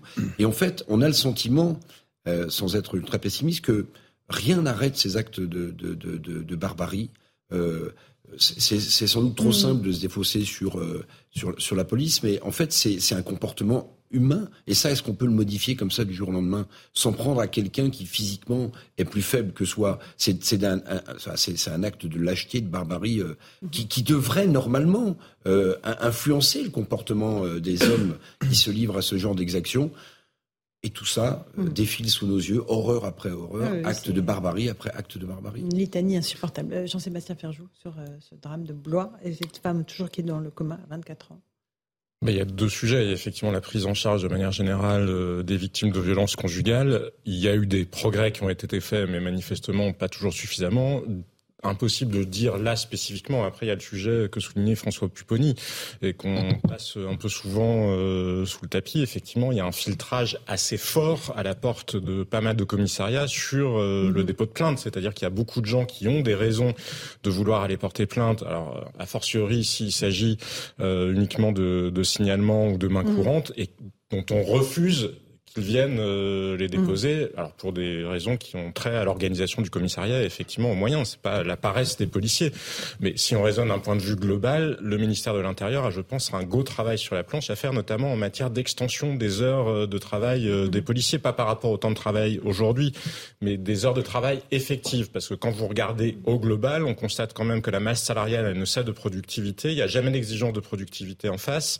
Et que bah, il y a toujours plus, ça coûte toujours plus cher, mais avec moins de- d'heures de présence sur le terrain. Et après sur les violences conjugales elles-mêmes, peut-être que malheureusement, enfin pour euh, dans le fil de la réflexion d'Éric Revel, une solution, mais ça n'est, je vous dis pas que ça ne faut pas que l'État se mobilise pour dissuader ces actes-là ou pour réagir très vite, mais c'est aussi qu'il y ait une forme d'éducation, c'est-à-dire repérer très vite les individus dangereux. Il y a des prédateurs ou des prédatrices euh, d'ailleurs dans un certain nombre de cas, et je pense que peut-être le fait qu'on ait parfois beaucoup politisé la question des violences. Quand vous dites que c'est le patriarcat, finalement, vous sortez un peu de la question de la responsabilité individuelle. Mais à hauteur d'individu, vous êtes quand même face à quelqu'un. Et savoir repérer des comportements prédateurs, savoir repérer quelqu'un qui, parce que ça se voit assez vite avant d'arriver, ça, malheureusement, je pense qu'il n'y a pas assez de sensibilisation et que la surpolitisation des discours fait oublier cet aspect-là et que les gens, malheureusement, euh, un certain nombre de jeunes femmes, de jeunes femmes le payent de leur vie. très cher. Louis Dragnel, vous voulez rajouter quelque chose Non, un mot sur l'état de la, de la jeune femme, euh, quand même, parce qu'on a, on a des éléments hein, euh, qui, qui ont commencé à nous, nous parvenir. Donc lui reconnaît avoir vrillé. Alors il, il dit, et ça a été rappelé dans le reportage, qu'il n'avait pas d'intention de, de donner la mort. Mais quand même, la jeune femme, elle a 120 jours euh, d'ITT. Mon Dieu. Donc c'est considérable. Euh, sous réserve de son évolution neurologique, son pronostic neurologique, selon les médecins, est sombre. C'est le mot qu'ils emploient. Euh, et puis quand on a la description quand même de, de ce qui s'est passé, notamment certains éléments, elle a quand même pris des coups de pied euh, et elle euh, d'écrasement sur la tête. Euh, donc c'est vraiment des scènes abominables. Horreur. Et forcément, donc voilà, la la personne aussi, il faut quand même le préciser, a été placée en détention. Oui. Donc elle n'est pas en liberté. Bon, on, on va juste écouter le témoignage du collectif Nous Toutes, féministes évidemment, qui se bat contre ce type de drame, recueilli par Jeanne Cancard. Effectivement, la parole se libère, mais en fait, derrière, il y a peut-être un manque de prise de conscience. Les actions à mener, elles sont grandes, elles sont à échelle nationale, elles doivent venir de nous tous, mais aussi euh, du gouvernement, avec des prises de décision euh, efficaces, concrètes. Aujourd'hui, euh, on voit bien que ce n'est pas le cas, et encore une fois, des victimes peuvent se présenter au commissariat et ne pas être reçues, quand bien même la plainte, elle est accueillie et traitée, elle est souvent classée sans suite. Euh, il n'y a pas d'accompagnement adéquat des victimes a posteriori. Pourquoi est-ce que la victime est laissée comme ça au dépourvu? Pourquoi est-ce que la victime peut rentrer chez elle sans aucune protection? Oui, ça c'est des questions évidemment qui... euh, J'entends moi ce que dit cette Ah jeune oui, femme. oui, oui, je, je, vais- lui reproche rien. Mais, mais je sais pas si vous imaginez. Je, je, je suis pas en train de défendre par principe l'institution policière, mais si- s'il faut mettre en place un dispositif où euh, toute femme qui vient porter plainte pour violence conjugale au Et commissariat On enregistre sa plainte Ensuite- Oui, Louis. non mais oui, non, mais je suis d'accord oui, avec vous. oui. Mais si ensuite Enfin, il y a toutes même les pas de femmes, non mais, non mais en fait c'est une question de choix et de moyens qu'on met derrière. Euh, Bah, Je crois que c'est la grande priorité. non mais euh, oui, mais dans ce cas-là, donc, on- elles sont raccompagnées, elles sont sous protection policière. Non mais c'est ça. euh, si on va au bout de la chaîne, c'est-à-dire qu'elles sont raccompagnées chez elles par des policiers, mais aujourd'hui on n'a pas les, mais réellement, on n'a mais pas mais les moyens de faire ça. Mais je, je dis pas ça, c'est pas un point Non, de mais vue. déjà qu'on prenne la plainte, Mais Louis. je suis d'accord avec vous, mais on n'en sait rien. là, euh, non, mais attendons, attendons de voir. Je, je, je dis, je, je suis le premier à dire que c'est un drame, que c'est horrible. c'est tout, mais, mais comment? La, la mais- plainte n'a pas si- été prise. si, mais peut-être si les policiers étaient déjà saisis pour demain, des histoires d'homicide. Ah, bah, imaginez qu'ils étaient saisis pour des histoires d'homicide, une autre histoire de, Non, de mais- pédocriminalité où ils sont en train Non, mais allez d'entendre un dire ça enfant. à la- à la- à la- Mais à je la sais- jeune femme dont vous décrivez l'état, Louis. Mais c'est simplement la réalité telle c'est qu'elle pas est. entendable. C'est- Mais si, je, pas ne sais pas, entendable. ça se trouve il y a une faute, mais mais on ne sait pas, Laurence. Faut faut attendre les résultats de l'enquête. Ju- Juste quand même une précision, parce que effectivement, on manque de policiers, mais on manque d'assistants sociaux dans ces commissariats. Enfin, c'est souvent les, les, les, les- le- les assistantes sociales sont financées par les mairies. Hmm. Nous, on payait l'assistante sociale pour le mettre à disposition du commissariat. Parce que quand il y a une femme qui vient porter plainte comme ça, elle a effectivement besoin de protection, mais il faut souvent le soir lui trouver un hôtel. Il faut accompagner les enfants, il faut s'occuper des enfants à l'école. Enfin, il y, a- il y a- il y a un accompagnement social à faire.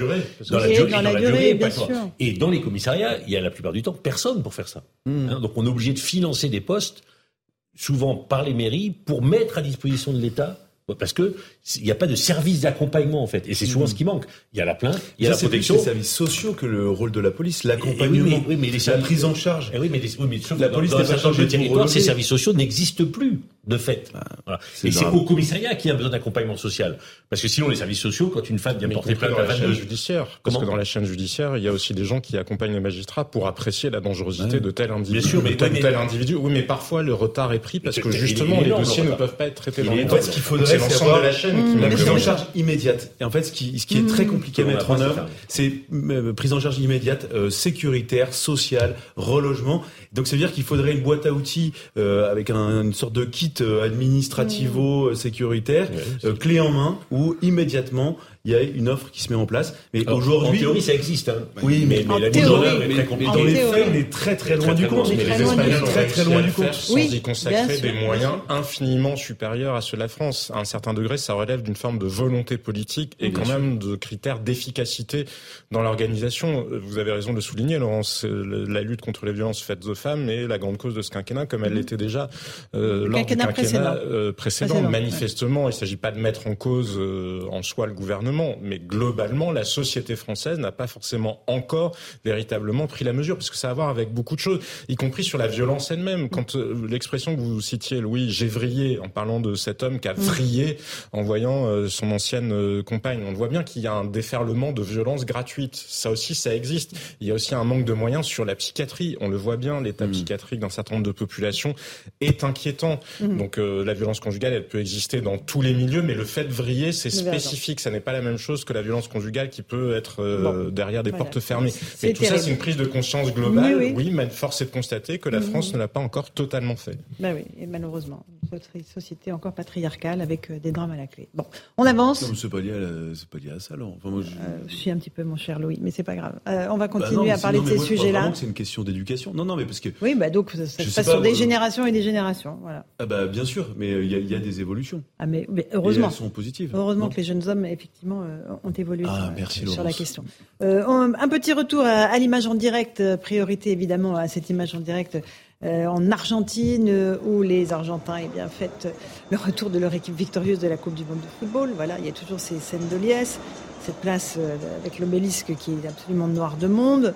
Euh, et il y a nous, euh, les Bleus, euh, qui étaient euh, euh, hier euh, fort heureux quand même, malgré tout, d'accueillir euh, leurs supporters euh, place de la Concorde chez nous.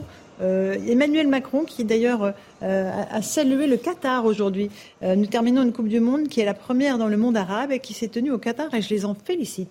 C'est étonnant ce message, Eric Revel, du, du président Macron. On va voir après que le, le- le Qatar, finalement, s'en sort pas si mal à propos de son organisation. Non, c'est c'est pas étonnant. Ce qui est étonnant, c'est que Emmanuel Macron ait oublié que quelques jours avant, il avait expliqué que le sport n'était pas de la politique.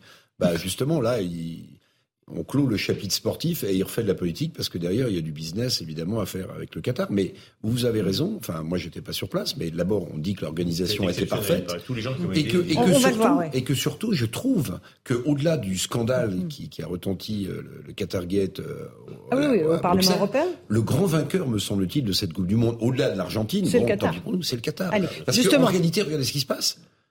Les deux joueurs qui sont face à face, Messi Eh ben oui, ils et sont Mbappé, tous les deux salariés. PSG, PSG appartenant au. Qatar. La boucle est bouclée, c'est formidable. Allez, on fait Qatar. juste le point sur euh, cet événement euh, avec Aminata Diallo, cette Coupe du Monde, et puis on en débat ensuite. Défi relevé pour le Qatar. Malgré toutes les polémiques et boycotts à travers le monde, pour les supporters français sur place lors de la compétition, c'est un sans faute. Euh, parfait, euh, organisation parfaite. C'était exceptionnel et on sent que c'est organisé depuis euh, un très long moment. On a été très surpris en fait. On a eu tellement entendu de chance avant de partir que finalement, ouais, l'organisation exceptionnelle, tous les supporters réunis ensemble. Euh, on n'a vu aucune violence. Niveau organisation, ces supporters considèrent qu'il sera difficile de faire mieux que le Qatar. Sincèrement, il n'y a rien à dire, ils sont top et on devrait peut-être en prendre la graine sur certaines choses. Il n'y a aucun couac, aussi bien au niveau du souk, au niveau de- des abords du stade, dans le stade, franchement, très belle organisation. Ils ont été pas mal décriés et je pense qu'ils ont ré- répondu présent. Pendant plus d'un mois, le Qatar a accueilli plus d'un million de visiteurs en provenance des quatre coins du monde.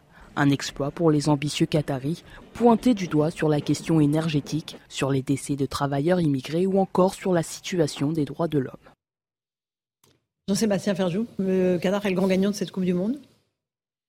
Ben, je ne sais pas, ça s'inscrit quand même dans un contexte. Enfin, moi, ce qui m'étonne dans le propos d'Emmanuel Macron, c'est pas tant qu'il le dise, ça peut, c'est un constat. Oui, cette Coupe du Monde a été très bien organisée. Derrière, ça n'empêche pas qu'il y a le scandale du Qatar Gate et euh, voilà, potentiellement quand même euh, une corruption assez large au niveau du Parlement européen et très vraisemblablement aussi au niveau de parlements nationaux. Donc c'est vrai que la parole d'Emmanuel Macron, prenant en compte un aspect sans l'autre, elle est un peu étonnante parce que c'est étrange de faire face à un partenaire. Le Qatar est un partenaire de la France comme il l'est d'autres pays européens en fermant totalement les yeux justement sur la réalité de ce scandale-là.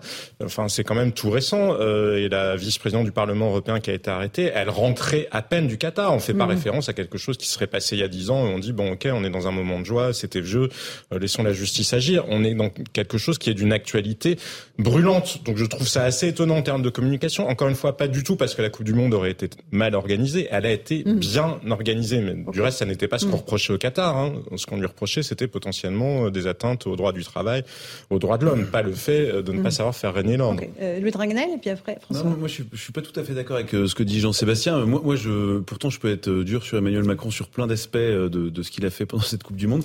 Mais là, je trouve qu'il a entièrement raison. Euh, on a été accueillis euh, par ce, ce pays. On a décidé d'y aller. Emmanuel Macron, lui, a décidé de s'y rendre à deux reprises. Ça s'est très bien passé. Euh, une fois qu'on quitte un pays dans lequel on est allé, euh, on dit merci.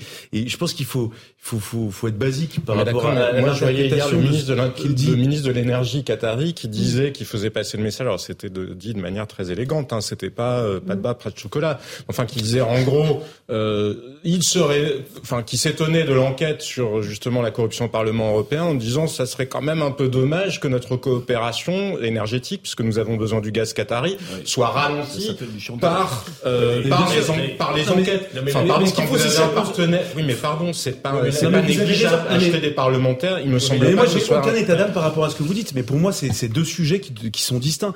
Euh, la, la Coupe du Mais Monde ils se sont quand termine. même dans le Mais- même moment. mais Enfin, je suis pardon. d'accord avec vous, mais après, rien n'empêcherait Emmanuel Macron, euh, demain ou après-demain, euh, d'avoir des mots assez durs euh, sur euh, ce qui est en train de se passer, sur le scandale de corruption à Ce qui est Bruxelles. terrible dans notre pays, c'est que c'est toujours deux poids, deux mesures. Euh, un des pays qui est suspecté de corrompre beaucoup de parlementaires en Europe, c'est l'Azerbaïdjan. Mhm. Régulièrement. On est parti se prosterner il y a encore quelques semaines pour leur demander leur gaz.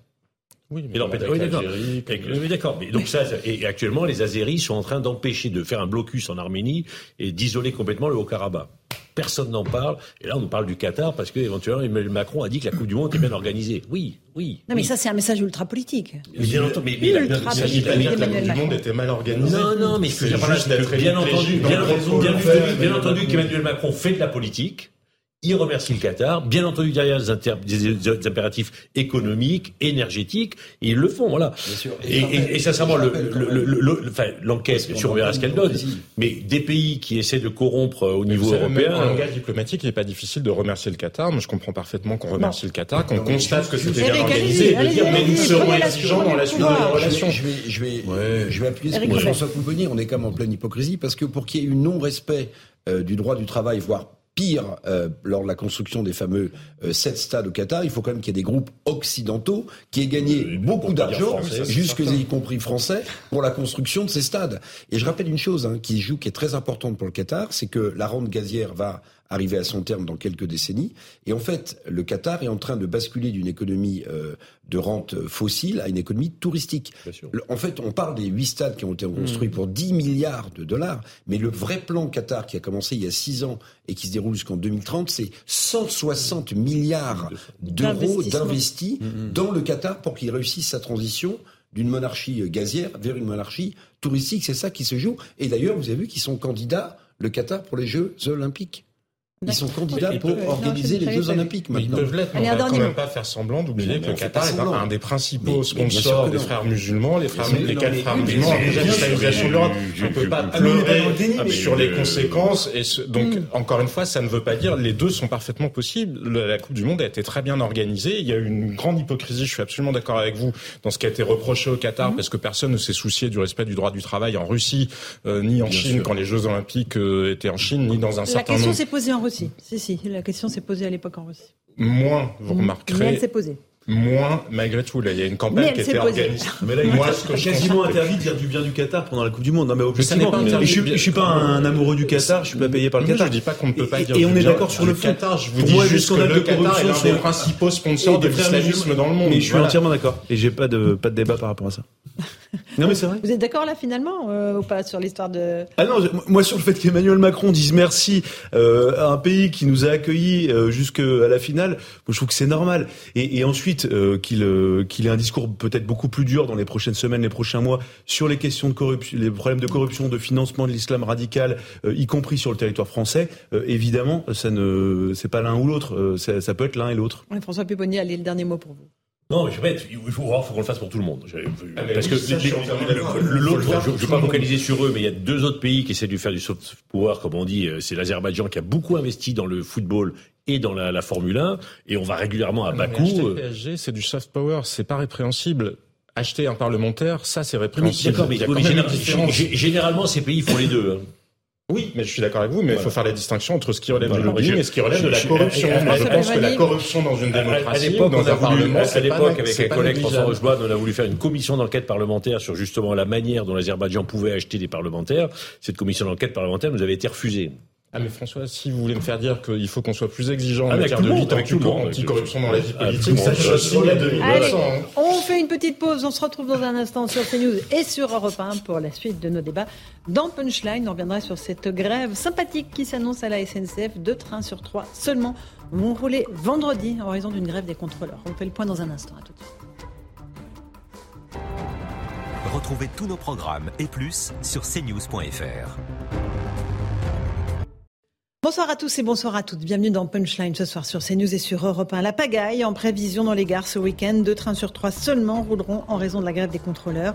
La direction de la SNCF déplore la situation car une fois de plus, ce sont les voyageurs qui sont pris en otage au moment des fêtes familiales de Noël. On vous a posé la question. Approuvez-vous ce mouvement de grève? Réaction sans surprise, non à 76% selon un petit sondage que nous aurons fait sur le compte Twitter de CNews. Pas de coupure de courant au menu du réveillon. RTE, qui gère le réseau électrique français, se montre optimiste et pourtant deux réacteurs nucléaires qui devaient redémarrer sont bloqués. Six autres seront arrêtés pour réparation. La France du nucléaire a-t-elle du plomb dans l'aile? On fait le point dans un instant avec l'ingénieur spécialiste des questions d'énergie Nicolas Meillan. Et puis le retour des héros de la Coupe du monde de football après les Bleus hier soir qui ont salué les 50 000 personnes rassemblées place de la Concorde pour leur dire merci. On verra que la foule est en délire en ce moment en Argentine pour accueillir Messi et ses coéquipiers. Alors quel bilan pour cette Copa on, euh, en parle tout à l'heure avec Jacques Vendroux à partir de 18h30. Mais là, il est l'heure de faire le rappel des titres de l'actualité.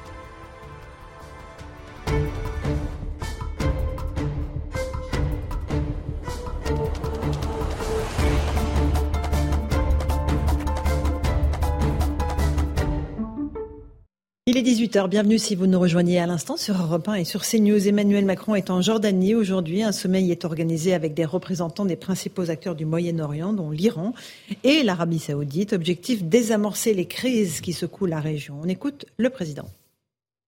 Cette région, elle est au cœur de l'histoire de l'humanité, de beaucoup de euh, solutions et tensions géopolitiques de ces dernières décennies. Mais je dirais que ces derniers mois ont montré, et les prochains mois le montreront, à quel point elle est aussi au cœur des grands enjeux.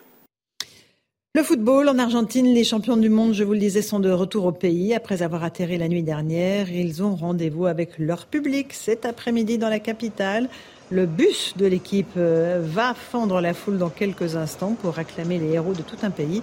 La liesse est d'autant plus importante. On voit euh, voilà, quelques images de ce bus euh, des champions du monde, Campeones del Mundo, la avec les trois étoiles sur le pare-brise de ce bus. Voilà, une liesse importante, je vous le disais, puisque euh, ce mardi a été décrété férié par le gouvernement argentin.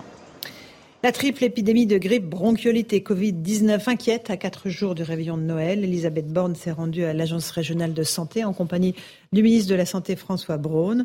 Elle appelle notamment à faire respecter les gestes barrières dans les espaces clos.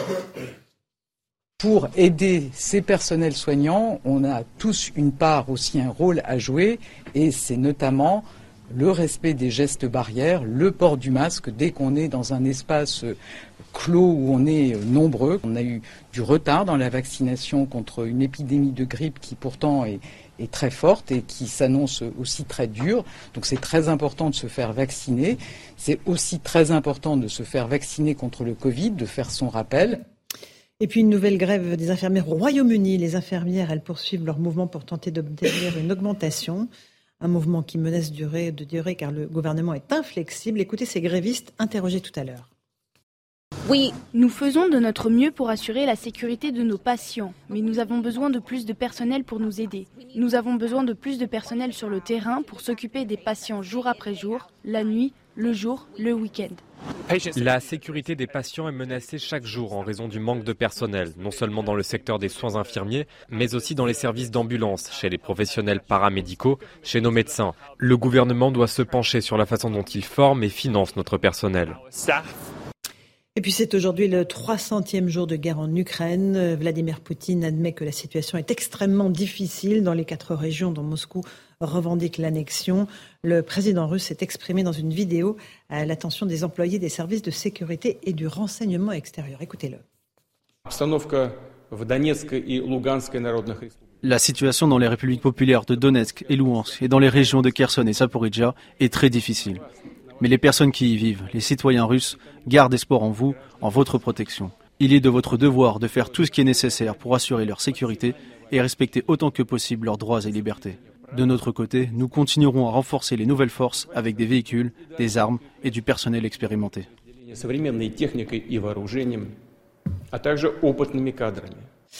Voilà pour le rappel des titres de l'actualité. Euh, il est 18h, euh, bientôt 4 euh, sur Europe 1 et sur CNews. On est avec Louis de Ragnel, chef du service politique d'Europe 1, avec Nicolas Meillan, merci d'être là, ingénieur expert en énergie, Jean-Sébastien Ferjou, directeur du site Atlantico, Eric Revel, journaliste, et nous accueillons Margot Faudéré d'Europe 1. Bonsoir Margot. Bonsoir. On va faire avec vous un tout petit point sur ce qui va se passer ce week-end pour les trains. Il y a beaucoup de gens qui tentent et vont tenter de rejoindre leur famille pour les fêtes de Noël patatras, deux trains sur trois seulement vont circuler, c'est bien cela? Ah Oui, Laurence, ce sera bel et bien la galère que les Français redoutaient pour les fêtes de fin d'année.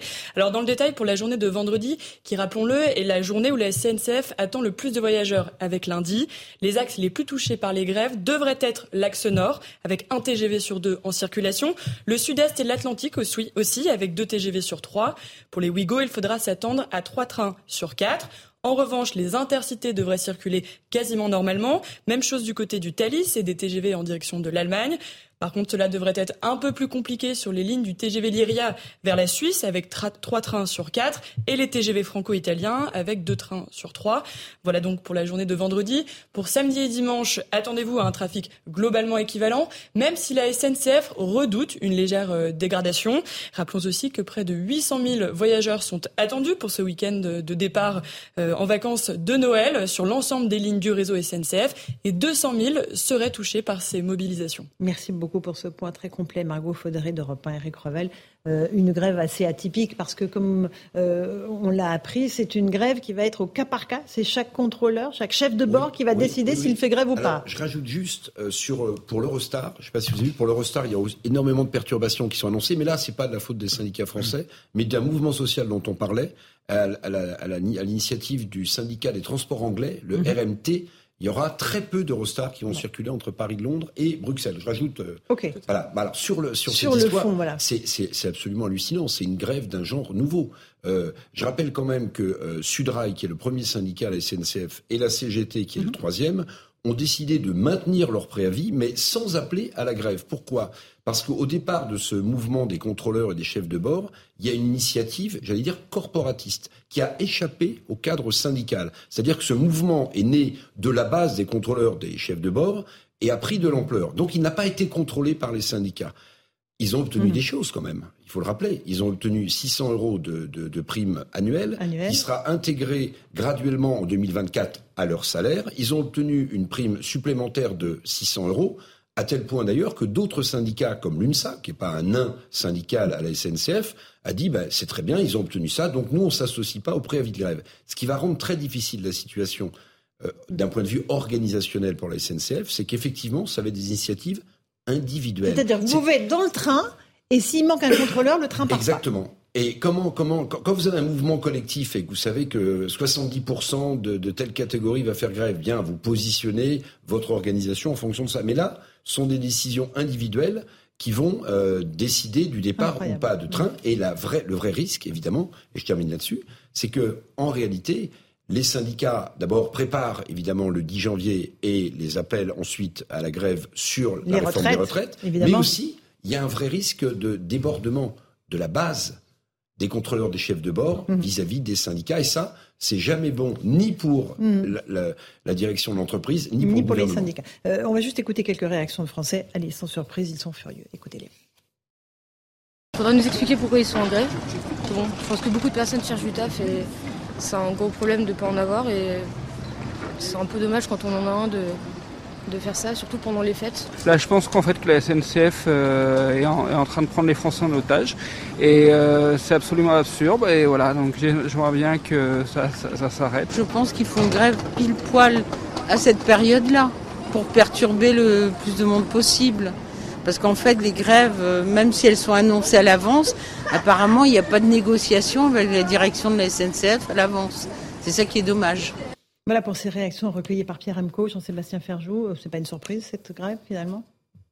Non, parce que c'est malheureusement euh, récurrent, même si ça peut être des catégories euh, différentes d'agents de, la SNCF ou de salariés de la SNCF qui se mettent euh, en grève à chaque fois. Mais je pense que ce que décrivait Eric Revel est très important parce qu'on est dans le stade ultime de la décomposition de la démocratie sociale française, c'est-à-dire que les syndicats ne tiennent même plus leurs troupes. Alors il y a un sujet avec des syndicats qui parfois ont un grand pouvoir de nuisance, alors même qu'ils représentent finalement très peu de salariés ou de fonctionnaires dans le pays, parce que la France n'est pas un pays de syndicalisation ce qui est profondément dommage parce qu'il ne peut y avoir de démocratie sociale que s'il y a des partenaires sociaux qui peuvent négocier. C'est précisément en négociant en amont qu'on peut éviter les situations de cet ordre-là. Alors après, ça fait partie de la culture française, euh, on peut dire, mais je pense qu'il n'y a aucune fatalité et qu'on devrait réinvestir mmh. là-dessus et que c'est dommage, effectivement, quand Emmanuel Macron est arrivé, il a constaté que le système français était à bout de souffle force est de constater que personne n'a rien reconstruit, mais ni lui, ni les syndicats, et les syndicats ne parviennent pas à le faire. Mais en arriver à ce que décrivait Eric Ruel, effectivement, des mouvements débordés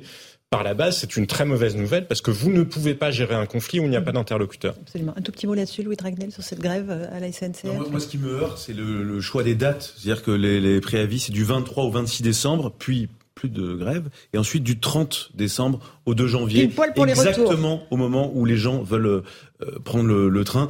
Moi, j'ai pas de, de toute façon, c'est un droit constitutionnel maintenant le droit de grève, donc euh, on peut pas être euh, entre guillemets contre. Mais moi, ce qui me gêne, c'est effectivement ce que vous évoquiez tout à l'heure, cette prise en otage. Depuis 2003, on peut le rappeler, la SNCF au total en cumulé a fait 15 mois de grève, c'est-à-dire plus d'une année.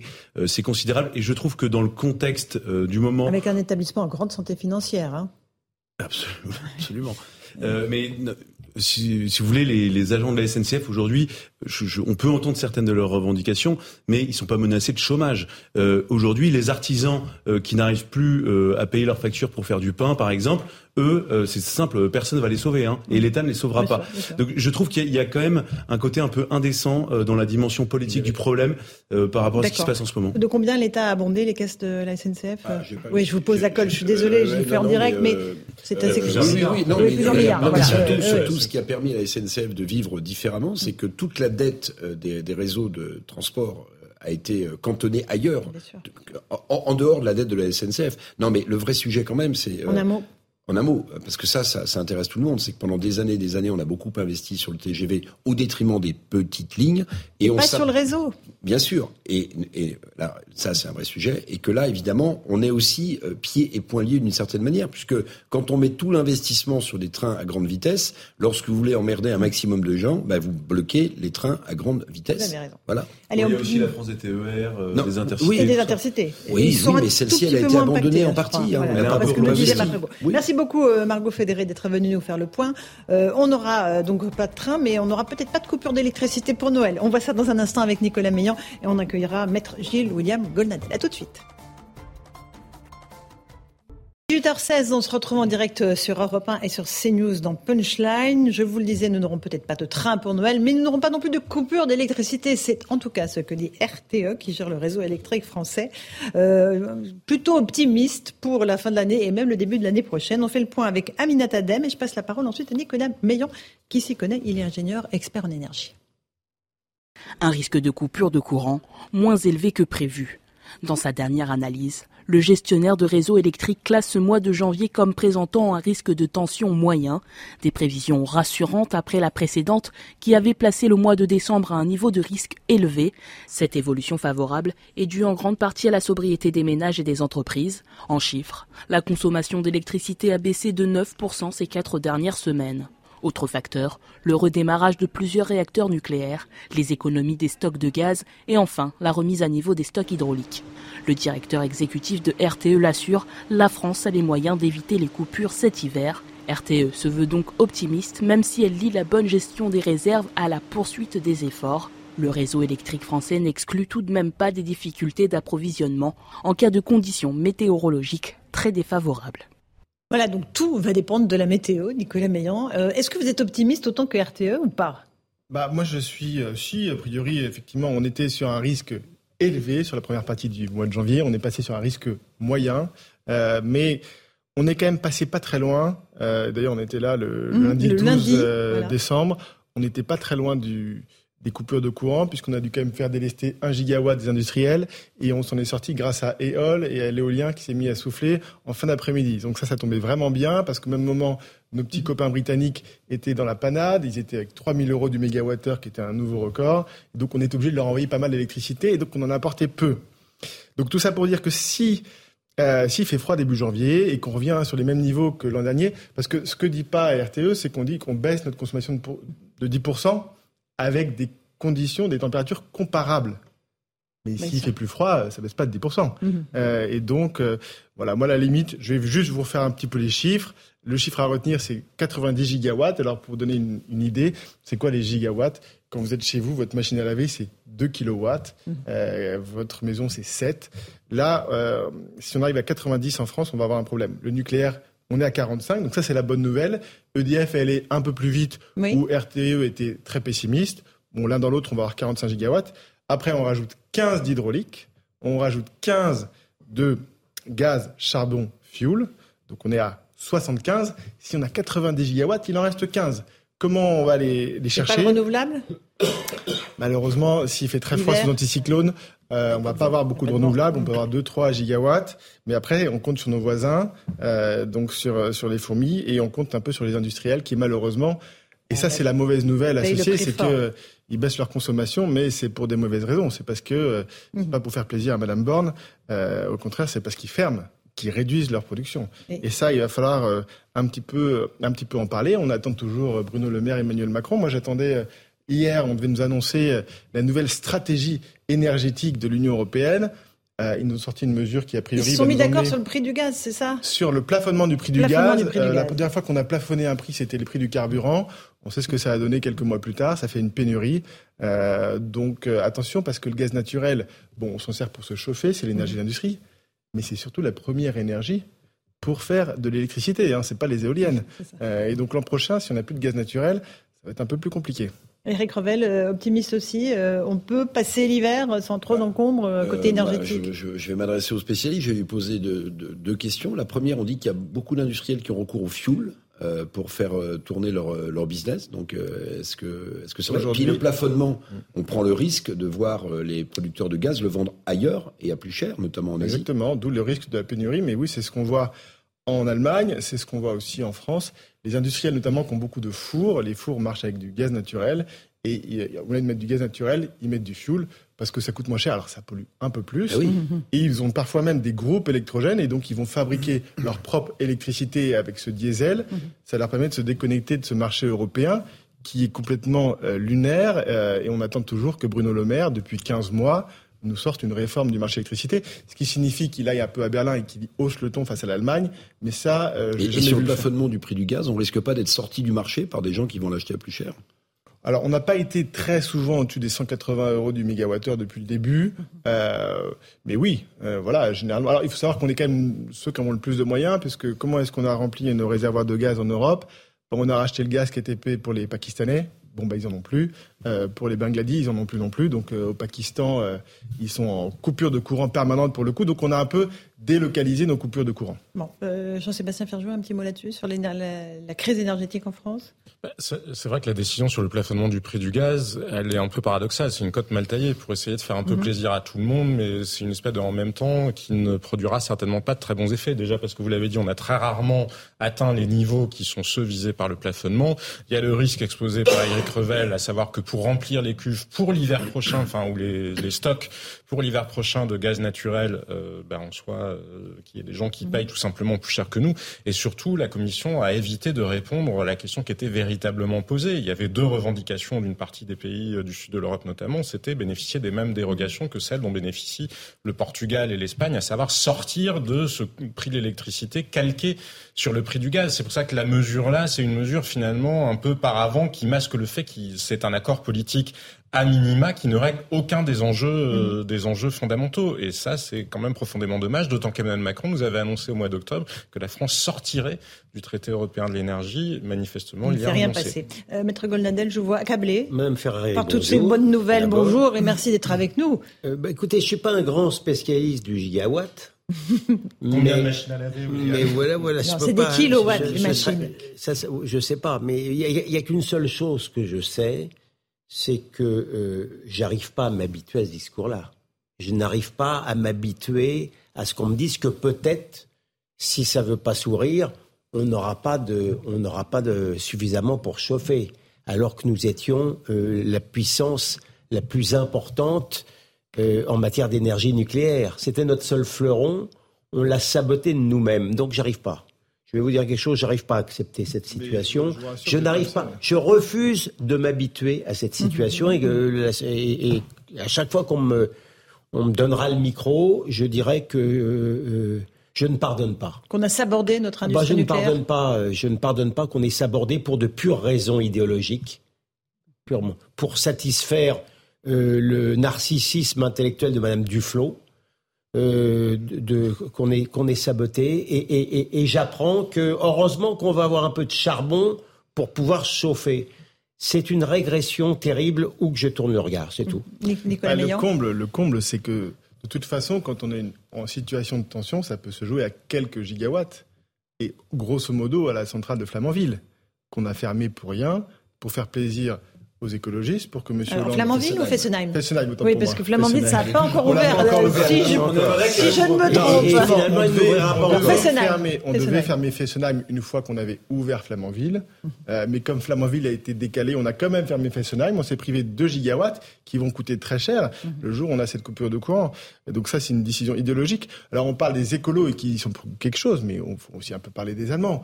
Parce que ce sont les Allemands qui ont démantelé EDF, ce ne sont pas les écolos. Hein. Et les Français qui se sont laissés faire aussi.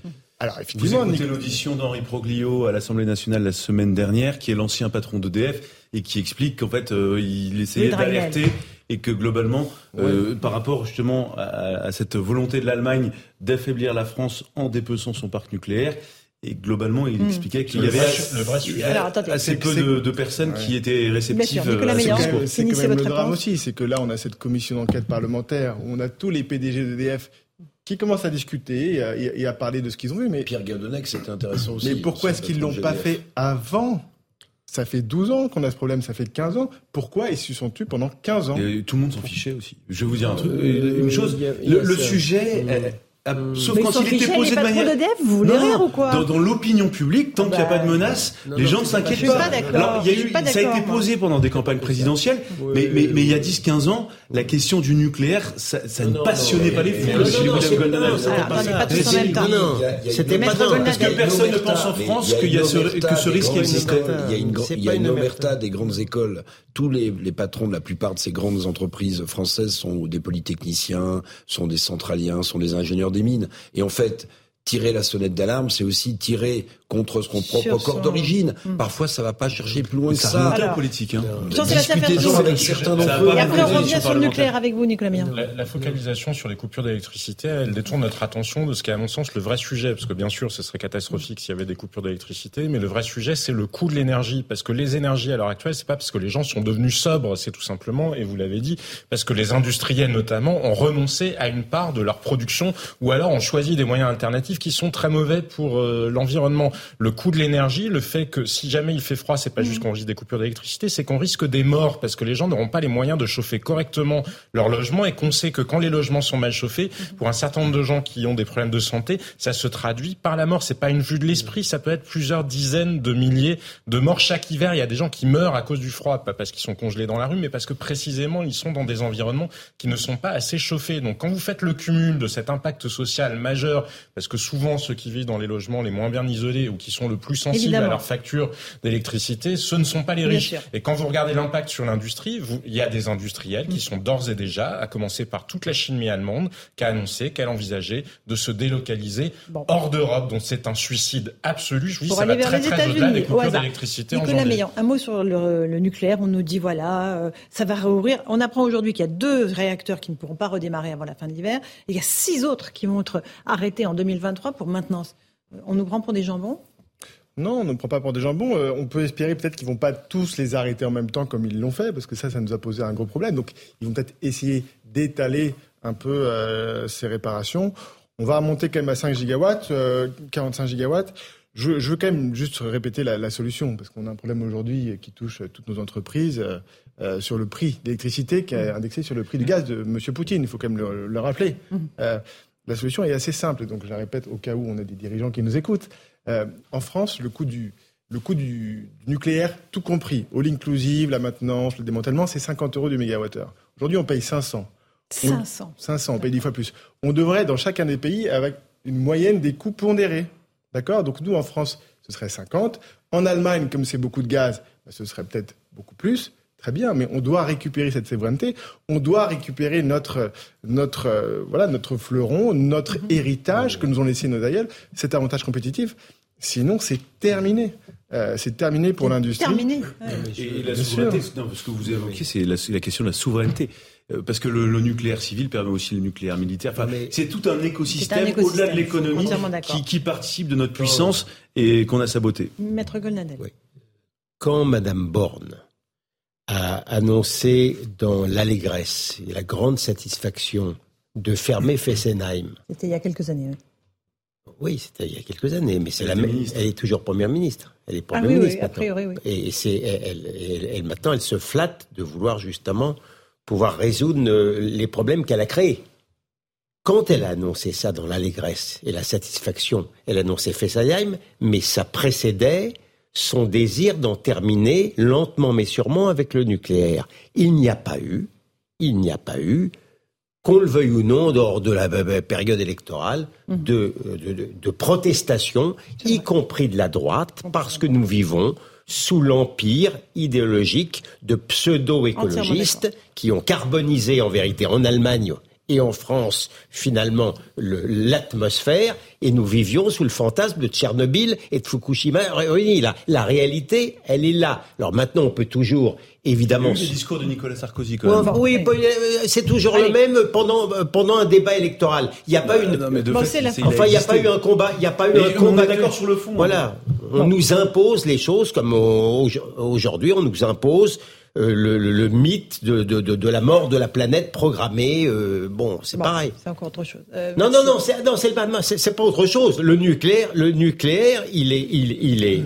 La fin du nucléaire, ce sont les mêmes qui sont en train de nous, nous imposer des mythes. Un, tout dernier mot, Nicolas Meillan, c'est la fin de l'émission. Après avoir réformé le prix d'électricité, l'autre chantier pour Bruno Le Maire et Elisabeth Borne, c'est comment est-ce qu'on fait pour construire des réacteurs nucléaires en 5 ans, comme les Chinois ou comme on le faisait il y a 50 ans, plutôt qu'en 15 ans, parce qu'effectivement, si on doit vivre à la bougie pendant 15 ans, euh, ça va être un peu long. Ça va être un peu long. Merci. Allez, il est 18h30, on fait le rappel des titres de l'actualité avec M. Deves.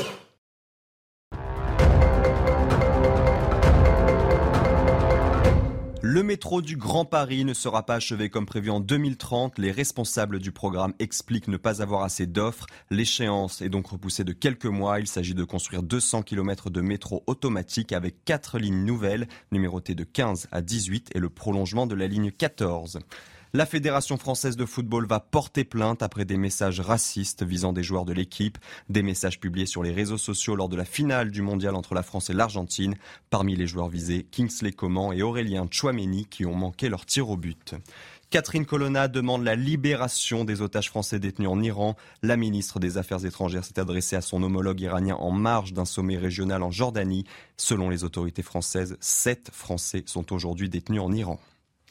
Merci beaucoup Mathieu Deves pour ce rappel des titres de l'actualité. On fait une toute petite pause, on se retrouve dans un instant avec nos invités. On accueillera aussi Jacques Vendroux, consultant européen, on parlera du mondial. Les Argentins qui sont dans la liesse, qui accueillent en ce moment même euh, leurs héros. Et puis nous, les Français, qui avons accueilli les nôtres aussi de façon fort sympathique hier, place de la Concorde. A tout de suite sur Europe 1 et sur CNews.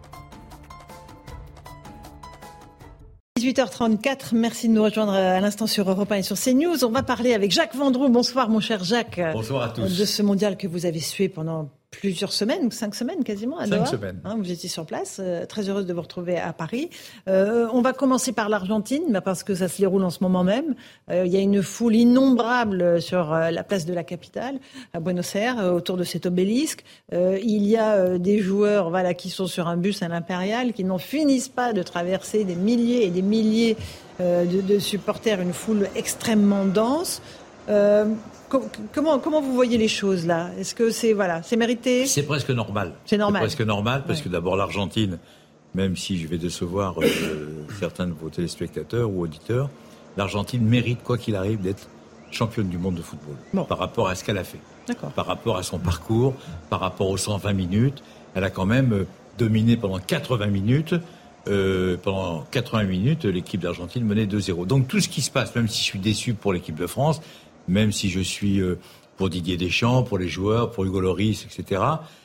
Je trouve très honnêtement ce qui se passe actuellement en Buenos Aires, c'est quasiment du jamais vu. Mhm. C'est-à-dire que, euh, je parle sous votre contrôle, ils mélangent la religion et le football.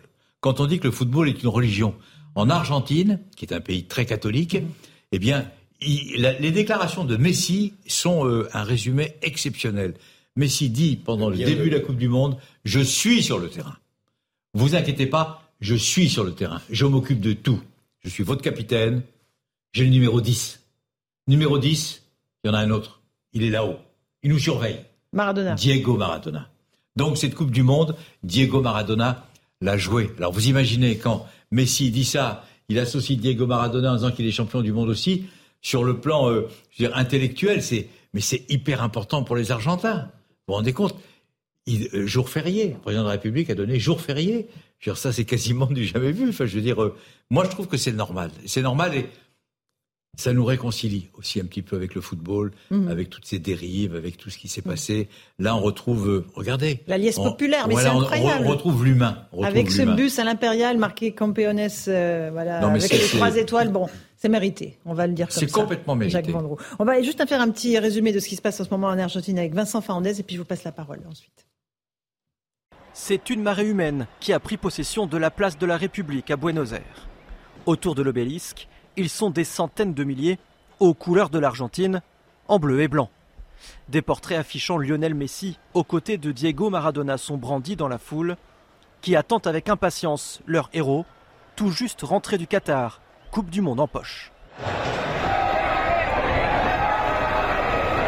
Le bus qui transporte l'Albi Céleste affiche trois étoiles et l'inscription Champion du monde en espagnol. Les joueurs, eux, saluent la foule, se prennent en photo, tout sourire, et évidemment brandissent le trophée que le pays attendait depuis 36 ans.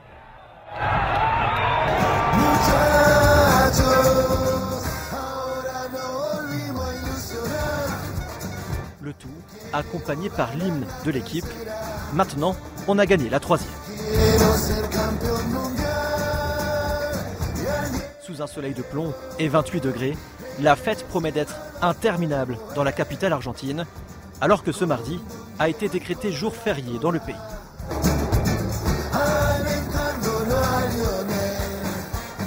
Merci beaucoup Vincent Fernandez pour ce résumé de ce qui se passe à Buenos Aires. Euh, Maître Golnadel, ça vous Écoutez, étonne pas? Moi, je suis sensible à la prose euh, un peu lyrique de Jacques Vendroux, et elle est, elle est bienvenue. Ben oui, euh, je pense que c'est, enfin, je suis pas le, spécialiste de la balle au pied qu'il est, mais euh, effectivement, je, ça n'est pas une victoire qui est volée, et c'est du patriotisme de bonne loi euh, qui s'est fait, qui a été obtenu pacifiquement. Donc où que je tourne mon regard, euh, je J'aurais préféré évidemment que ce soit un autre pays qui triomphe, Mhm. mais euh, soyons, soyons, soyons beaux joueurs. Donc euh, ça me fait plutôt plaisir. C'est une allégresse que, que- que- que- qui est communicative, je trouve. Jacques Vendroux, euh, cette équipe d'Argentine, à part Messi, elle était quand même ultra solide, on est Attention, c'est une équipe qui était très costaud. Oui. C'est-à-dire que euh, il y avait euh, notamment Alvarez, qui était un attaquant euh, hors norme, euh, qui jouait à City, et donc euh, euh, il n'y avait pas que Diego, il n'y avait pas que Léo, Léo Messi. Attention. J'aime bien votre petit Oui, oui. euh, lapsus, Ben Diego. oui, oui, il n'y avait pas que, il y avait pas que Léo Messi. Il avait une équipe qui ont joué pour lui. C'est-à-dire que Alvarez, l'attaquant dont je parlais, à un moment, il fait une déclaration, il fait Je voudrais qu'on soit champion du monde. Ah bon? Oui, mais je crois que tout joueur qui sont au Qatar veut être champion du monde. Non, pas du tout. Moi, je veux qu'on soit champion du monde pour Messi et pour Diego. Donc, si vous voulez, il y a eu un transfert d'ambition, un transfert de, de patriotisme. Tout le monde a joué dimanche soir pour Léo Messi et Diego Maradona. Et ça fait partie des belles, des belles histoires du foot où il y a encore, même si c'est un peu exagéré, il y a encore de l'affect. Il y a encore des, des moments d'émotion. Il y a des gens qui ont pleuré, qui pleurent. Et là, qui vont pleurer encore pendant je ne sais pas combien de temps. Mais attention, l'équipe d'Argentine est excellente pendant les 80 minutes. Ils ont marqué. Et surtout, je ne devrais pas le dire, mais c'est pourtant la réalité, ils mettent des claques. Et ils ne sont pas attrapés. Mmh, mmh, mmh. Ils mettent des coups et ils ne sont pas attrapés.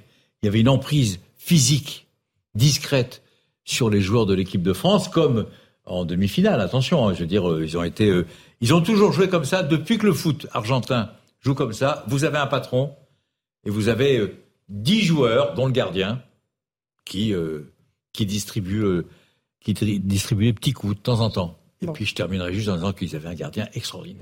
un eh gardien de but. Pas très élégant, hein. Non, non, non. Franchement, il est le non, lourd mais ce absolu. A fait, non, hein. il est lourdingue. Nul. Je pas pense, style. Je pense qu'il va être sanctionné parce que c'est ridicule. Il faut, il faut... Oui, oui. Mais il a arrêté deux pénalties contre les Pays-Bas. Il arrête deux pénalties contre euh, l'équipe de France. C'est peut-être un, un connard, n'ayons pas peur des mots, parce qu'il s'est très mal conduit, Oui. très très mal conduit. Et donc, euh, ils avaient aussi un grand gardien, ce qui n'était pas arrivé depuis très longtemps à l'Argentine. pour son élégance. Voilà. Et ça, oui, c'est Ouais, ça, exactement. il l'a- montré. Pour autre chose. Et, euh, il y a eu des propos racistes aussi à l'encontre des joueurs français? Oui, mais je serais tenté de dire, oui, mais bien sûr, mais ce qui est terrible, c'est que dans toutes les grandes compétitions, que ce soit en Ligue des Champions, que ce soit en Coupe du Monde de football, vous avez toujours des, des personnes qui sont irresponsables, des personnes qui veulent diaboliser le football et qui font des propos racistes, mais qui sont d'une médiocrité épouvantable. En tout cas, c'est pas notre culture sur le plateau, et c'est pour ça que c'était, c'est dégueulasse quelque part. Faut pas, faut pas, faut pas tout gâcher, je veux dire, en, en tenant ce genre de propos, parce que c'est, ça reste quand même une belle finale. La France a été quand même championne du monde en 2018 et finaliste en 2022. Donc on n'est pas des trompettes quand même, c'est-à-dire qu'on n'est pas si mauvais que ça. Trompette. Voilà. Non, non, on n'est pas Non, mauvais, on n'est pas, mauvais. Non, On, va, déconne. on va revenir sur ce qui s'est passé hier soir à la place de la Concorde. On va garder un œil sur ce qui se passe en Argentine. Mais quand même, euh, hier soir, il y avait quand même 50 000 personnes place de la Concorde euh, à 21h30, euh, alors qu'il faisait vraiment froid. Euh, on, on écoute ce sujet de Augustin Donadieu, puis je vous passe la parole, Jacques Vendroux, ainsi que sur le plateau.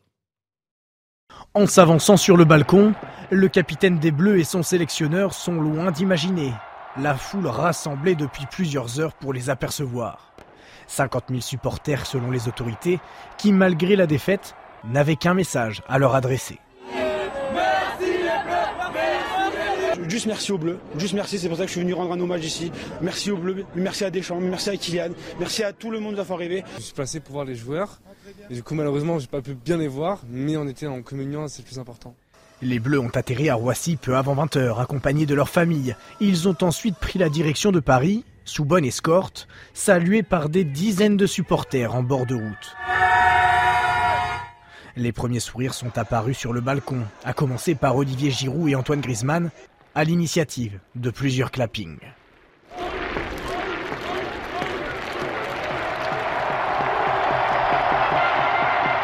Les Bleus peuvent sereinement entamer de courtes vacances bien méritées avant de mettre le cap sur la prochaine échéance, l'Euro 2024.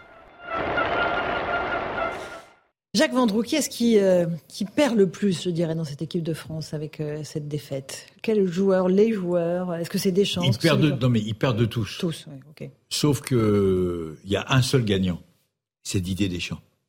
Quoi qu'il arrive, Mhm. il est champion du monde en 2018, il est finaliste en 2022, donc son destin est entre ses mains. Dieu Il sait sort si par la grande porte. il sort par- s'il veut sortir, il sort par la grande porte. C'est-à-dire que c'est lui qui va décider. Habituellement, vous êtes toujours en train de discuter, est-ce qu'on prend un tel ou un tel, on fait les questions, on fait les réponses, quel est le meilleur sélectionneur? Là, la France profonde, toute la France veut que Didier Deschamps reste au moins jusqu'à l'Euro 2024. Donc son destin, c'est lui le grand vainqueur. Bon, il aurait été, il aurait- été champion du monde, il était bien. super vainqueur. Mhm. Là, c'est déjà un grand vainqueur et Noël Le l'a dit, hein, attention, il a dit, voilà, c'est lui qui décide. C'est plus moi. Il vient me voir à Guingamp, demain, après-demain, il me dit, je suis d'accord, président, pour rester deux ans de plus. C'est tout. En plus, il n'est pas exigeant financièrement. Il souhaite garder son même staff, etc., même s'il gagne bien sa vie. Non, je veux dire, mais à la limite, ça me, ça, ça me gêne pas du tout. Mais, je veux dire, dit, Jacques, on dit qu'en fait, il accepterait de succéder à lui-même, à condition d'aller jusqu'à la prochaine Coupe du Monde, pas seulement. Alors après, non, mais après, ce que j'ai entendu. Non, non, mais tu as, tu as raison, Eric. C'est, ça fait partie des discussions. Tout le monde dit, restez jusqu'à l'Euro 2024 qu'il n'a jamais gagné, qui se déroule en Allemagne. Et puis lui il dit bon, ok. Et pourquoi je resterai pas jusqu'à la prochaine Coupe du Monde? Ou organisée par trois mmh. pays, c'est encore une aberration de la FIFA. Je veux dire, euh, c'est organisé euh, au Canada, aux États-Unis et au Mexique, avec 48 clubs. Mais c'est c'est une blague, c'est une mauvaise blague. Donc ça n'a pas, d'intérêt. C'est-à-dire qu'un pays sur deux est qualifié pour la Coupe du Monde. Tu n'as plus d'éliminatoire. Mais pour revenir à Didier, c'est Didier qui va décider et je pense qu'il va rester. Et sinon, évidemment, le grand gagnant, enfin, c'est euh, Mbappé, euh, évidemment. Qui a Mbappé, qui a Mbappé le, est le grand gagnant parce que d'abord, il a été excellent pendant cette Coupe du Monde. Il est extrêmement déçu parce que pour avoir le Ballon d'Or, qui est quand même un de ses objectifs, il faut gagner la Coupe du Monde de football. Ça peut passer par là.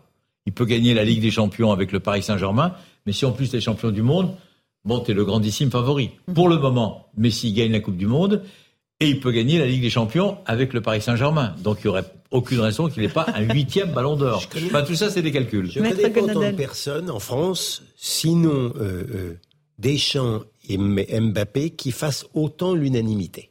Mhm. Je ne leur connais, et je crois à juste titre, aucun détracteur. Et pourtant, c'est des gens mhm. plutôt de caractère. Deschamps, il, il dit ce qu'il pense, mais il le dit bien. Et Mbappé fait, je pense, il, il force le sympathie par, euh, par un mélange de, bah, évidemment, de talent, de modestie et, de sincérité. c'est vrai que c'est unanime autour de ah ce joueur. Euh, est-ce qu'il y a, puisque vous revenez du Qatar, vous n'avez pas entendu tout ce que nous on a dit euh, sur les polémiques. Est-ce que par exemple sur Emmanuel Macron, il y a eu un débat sur le fait qu'il était très présent, trop présent, qu'il était dans le vestiaire, sur la pelouse, partout? Écoutez, moi j'ai un avis qui est très clair. Moi ça ne me choque pas du tout, mhm. parce qu'Emmanuel Macron adore le football. C'est un vrai fan de football. Il a été, comme euh, il a été en Russie sur la demi-finale et la finale, il a été, il a fait abstraction de son rôle de président de la République, mais il se devait d'être là, parce que c'est son rôle, si la France est en finale, d'être présent. Il retourne au Qatar pour la demi-finale contre le Maroc. Il retourne pour la finale contre l'Argentine. Moi, je ne suis pas du tout choqué, mhm. personnellement. Je rentre pas dans tous ces clivages politiques. Je ne suis pas choqué que le président de la République aille régulièrement. Mais c'est pas ça le sujet. Hein. Non, non, non, mais moi, c'est pas ça le sujet. Moi, je trouve même, euh, je vais plus loin. Alors attendez, attendez. Moi, je trouve que c'est bien, c'est important. le sujet, c'est important. Personne, enfin, moi, je, le sujet, euh, il a été, c'était la manière que d'aucuns trouvent un peu lourde avec laquelle il s'est exprimé auprès de joueurs qui n'avaient, qui avaient envie qu'une seule chose, c'est qu'on leur laisse la paix. Et puis, peut-être plus profondément, sans même lui faire le moindre reproche, ça a été un bide parce que c'était filmé. La même chose, qu'il, le même, la même mmh. exhortation, les mêmes paroles euh, consolatoires à ces, joueurs-là. S'ils n'avaient en privé, mmh. ou en tous les cas pas exploité autant qu'exploité qu'il a tenté de l'exploiter, moi je n'aurais rien dit. Une chose est certaine, Jacques, c'est que le résultat, il est quand même pas terrible on ne peut pas dire que ça soit une victoire à 4-0. Hein. Jacques Mandreau? Non, moi je suis, euh, je suis, suis pas d'accord avec vous. Je, pense que euh, il est président de la République. Alors évidemment, ça, euh, tout le monde, on va pas discuter là-dessus. Je trouve que c'est surtout sa passion. C'est-à-dire qu'on aime ou on n'aime pas Emmanuel Macron. Moi, j'ai la chance de, le connaître. Je l'ai même fait jouer avec le Variété Club de France dans un match à Poissy organisé par Carl Olive. C'est un vrai passionné. Et, non, non, mais et, et le fait que on filme, qu'il encourage les joueurs, qu'il aille faire un câlin, entre guillemets, à Mbappé, je, vous dis franchement, j'étais à la position commentateur, j'ai pas, été choqué. j'ai pas été choqué. Franchement, j'ai pas été choqué. Bon, bon. Euh, un tout petit mot de Benzema quand même. Euh, alors, vous faites bien de m'en parler. Voilà. Qu'est-ce que vous en pensez alors, Je trouve que Monsieur Benzema, qui est un, attaquant merveilleux, attaquant de fantastique du Real Madrid. Mhm. Je trouve que dire hier qu'il arrête l'équipe de France pour qu'on parle un peu de lui, parce que là, il est complètement oublié, je trouve, je, pèse mes mots, je trouve que c'est pathétique. Il aurait pu dire j'arrête l'équipe de France aujourd'hui, ou j'arrête l'équipe de France demain, en respectant le retour des Français et l'arrivée des Argentins dans leur pays. C'est-à-dire que il sort complètement de l'actualité. Là, il veut recréer le buzz en disant j'arrête l'équipe de France. Je trouve que c'est pas bien, c'est tout. Moi, j'ai pas trouvé ça euh, très élégant de la part de, de Benzema. Il Mais pouvait attendre 3-4 jours. Bien sûr. Ça Et changeait rien. Et son départ, il, était, il y avait vraiment une blessure ou pas, Jacques Ça a été, ça a été tout le temps, tout le temps, il y a toujours eu un mystère.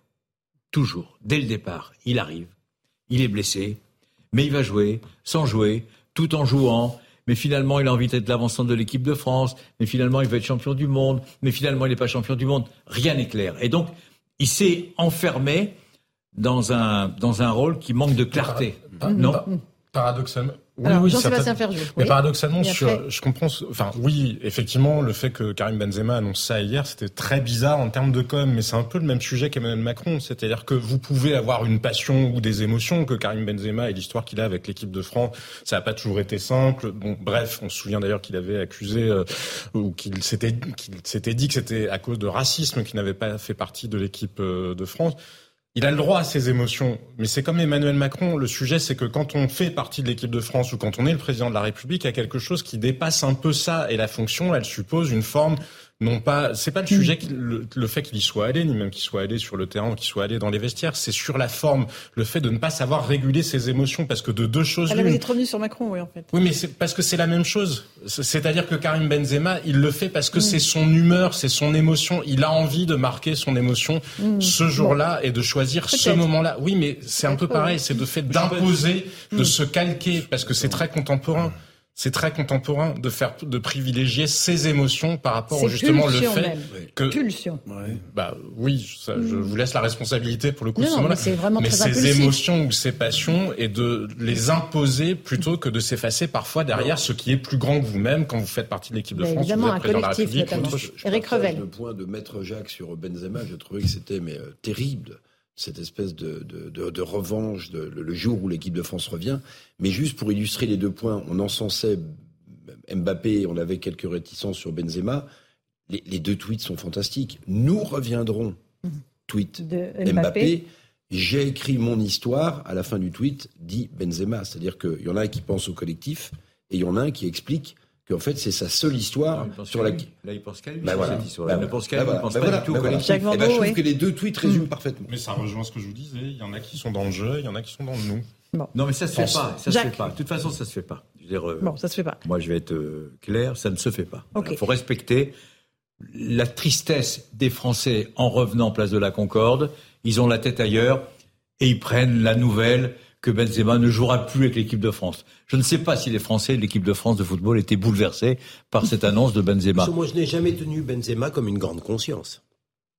On n'est pas loin de, de partager, en tous les cas, ce, ce, ce sujet. Comment vous la voyez cette équipe de France là pour alors l'euro pour le coup Il y a des euh, jeunes. euh, Il y a beaucoup de jeunes. Il y a beaucoup Il y de a jeunes. beaucoup de. Il Prometteurs. beaucoup Ils ont Très ils- prometteur. oui. Il y a beaucoup de jeunes de 22, 23, 24 ans. Il y a Marcus Thuram, le fils de Lilian Thuram, qui est un super Il attaquant. s'est pris une bonne engueulade quand même. Hein, Oui, le mais terrain oui, non, mais ça, c'est non, mais attendez. Paternel. Hon- Mm. hon- hon- Honnêtement, c'est pas grave. C'est le coach qui Bien sûr. demande à, Ouais, ouais. à Marcus Thuram de mieux défendre, Bien etc. Mm. Euh, Marcus Thuram est un jeune, un peu tonique. Ça fait partie du film. Ça fait partie. Il y a des engueulades dont on ne saura jamais dans un vestiaire de football qui se termine toujours bien, etc. Ça, c'est. Moi, je suis pas choqué par ça. Euh, en revanche, je trouve que que il y a. C'est pour ça que Didier Deschamps va rester. C'est parce qu'il s'aperçoit. M'excuse, hein, il a le matos.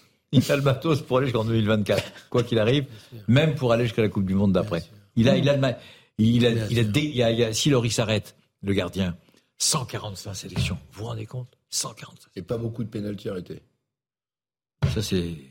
Il a fait tellement, il a Mais tellement là, été non, brillant dans cette Vous Coupe êtes du tout Monde. taquin, Eric Bon. Non, non, mais je sais, non, mais Eric me-. Non, vous voyez, je crois, je crois que il y a des très bons joueurs pour l'avenir. Bon, et ça, c'est rare. Ça c'est important. C'est rare. On, on va juste terminer par l'équipe du Maroc qui est fait pareil, euh, son retour à Rabat, euh, avec des scènes de liesse euh, qui sont tout aussi euh, touchantes que celles qu'on voit en Argentine. Ça, c'était une belle surprise, cette équipe du Maroc, Jacques. C'était la surprise inattendue de cette Coupe du Monde, c'est-à-dire qu'on pouvait faire tous les pronostics qu'on veut. Moi, le premier, on va l'arriver en demi-finale avec le Brésil, avec l'Argentine, avec la France. Je pensais même l'Angleterre, je pensais même les Pays-Bas. Enfin, on était un peu simpliste dans notre dans nos pronostics. Et le Maroc a merveilleusement bien joué, il faut pas l'oublier. Et ça, c'est le point commun qu'il y a, par exemple, avec euh, l'Argentine. C'est que le Maroc est un peuple de foot, de footballeurs. Ils adorent ça. Euh, pour la première fois, vous qui suivez la, la, politique ou en tous les cas ce qui se passe dans d'autres pays, pour la première fois dans l'histoire du royaume, Mohamed VI est descendu dans la rue mm-hmm. avec le maillot de la sélection marocaine. Ce qu'avait jamais fait Mohamed V, ce qu'avait jamais fait Hassan II, etc.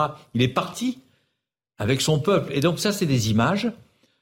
Je veux dire, euh, je connais pas. Euh, c'est des images qui font du bien au football, mhm. qui font du bien. Bah, et au pays. Et au pays, surtout, au pays, à l'unité nationale. Et au nôtre aussi. Alors, euh, après les images de la Concorde, on peut se dire que quand même c'était chouette. Mais est-ce que vous vous rendez compte, Laurent 50 000 personnes ah oui, oui, je me rends compte. À 21h30 ah oui. Il fait froid. Il fait froid. On ils est sont en là, pleine nuit. On en est au mois pleine de nuit. décembre. Ils ont attendu pendant 5 heures, parce qu'un jour, à un moment, ils devaient arriver à 17h, après 18h.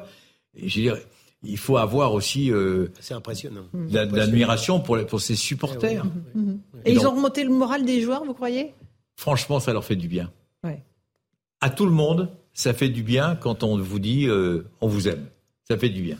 Et parce donc là, c'est le cas. Parce qu'ils en ont gros sur la patate quand même. Mais bien sûr. Ouais, mais ils ont gagné nos mémoires. Cette finale-là, je me demande ils ont si perdu on le match. Mais... Je suis d'accord avec vous, Laurence, mais je me demande si on se souviendra pas plus de cette finale-là que de celle de 2018. Mais, mais je me souviens très bien de celle de 98.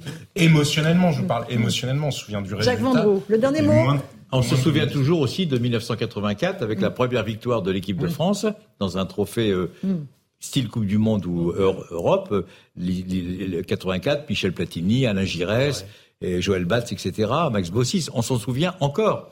Donc vous voyez, ça a marqué, hein. même bon. si vous perdez, ça marque. En tout cas, merci Jacques, on a, on a vécu avec vous euh, toute cette Coupe du Monde, c'était un bonheur de vous avoir à l'antenne, par Skype, ouais. parfois il y avait des Skype un peu déséquilibrés. J'ai mais... fait le maximum mais vous pour étiez essayer, là. j'ai fait le maximum. Tous les soirs, c'était formidable. Merci à vous et à toutes les équipes qui ont travaillé depuis Doha au Qatar. Merci Maître Golnadel, Eric Revel, Jean-Sébastien Ferjou, Louis de Ragnel pour cette analyse footballistique euh, pointue.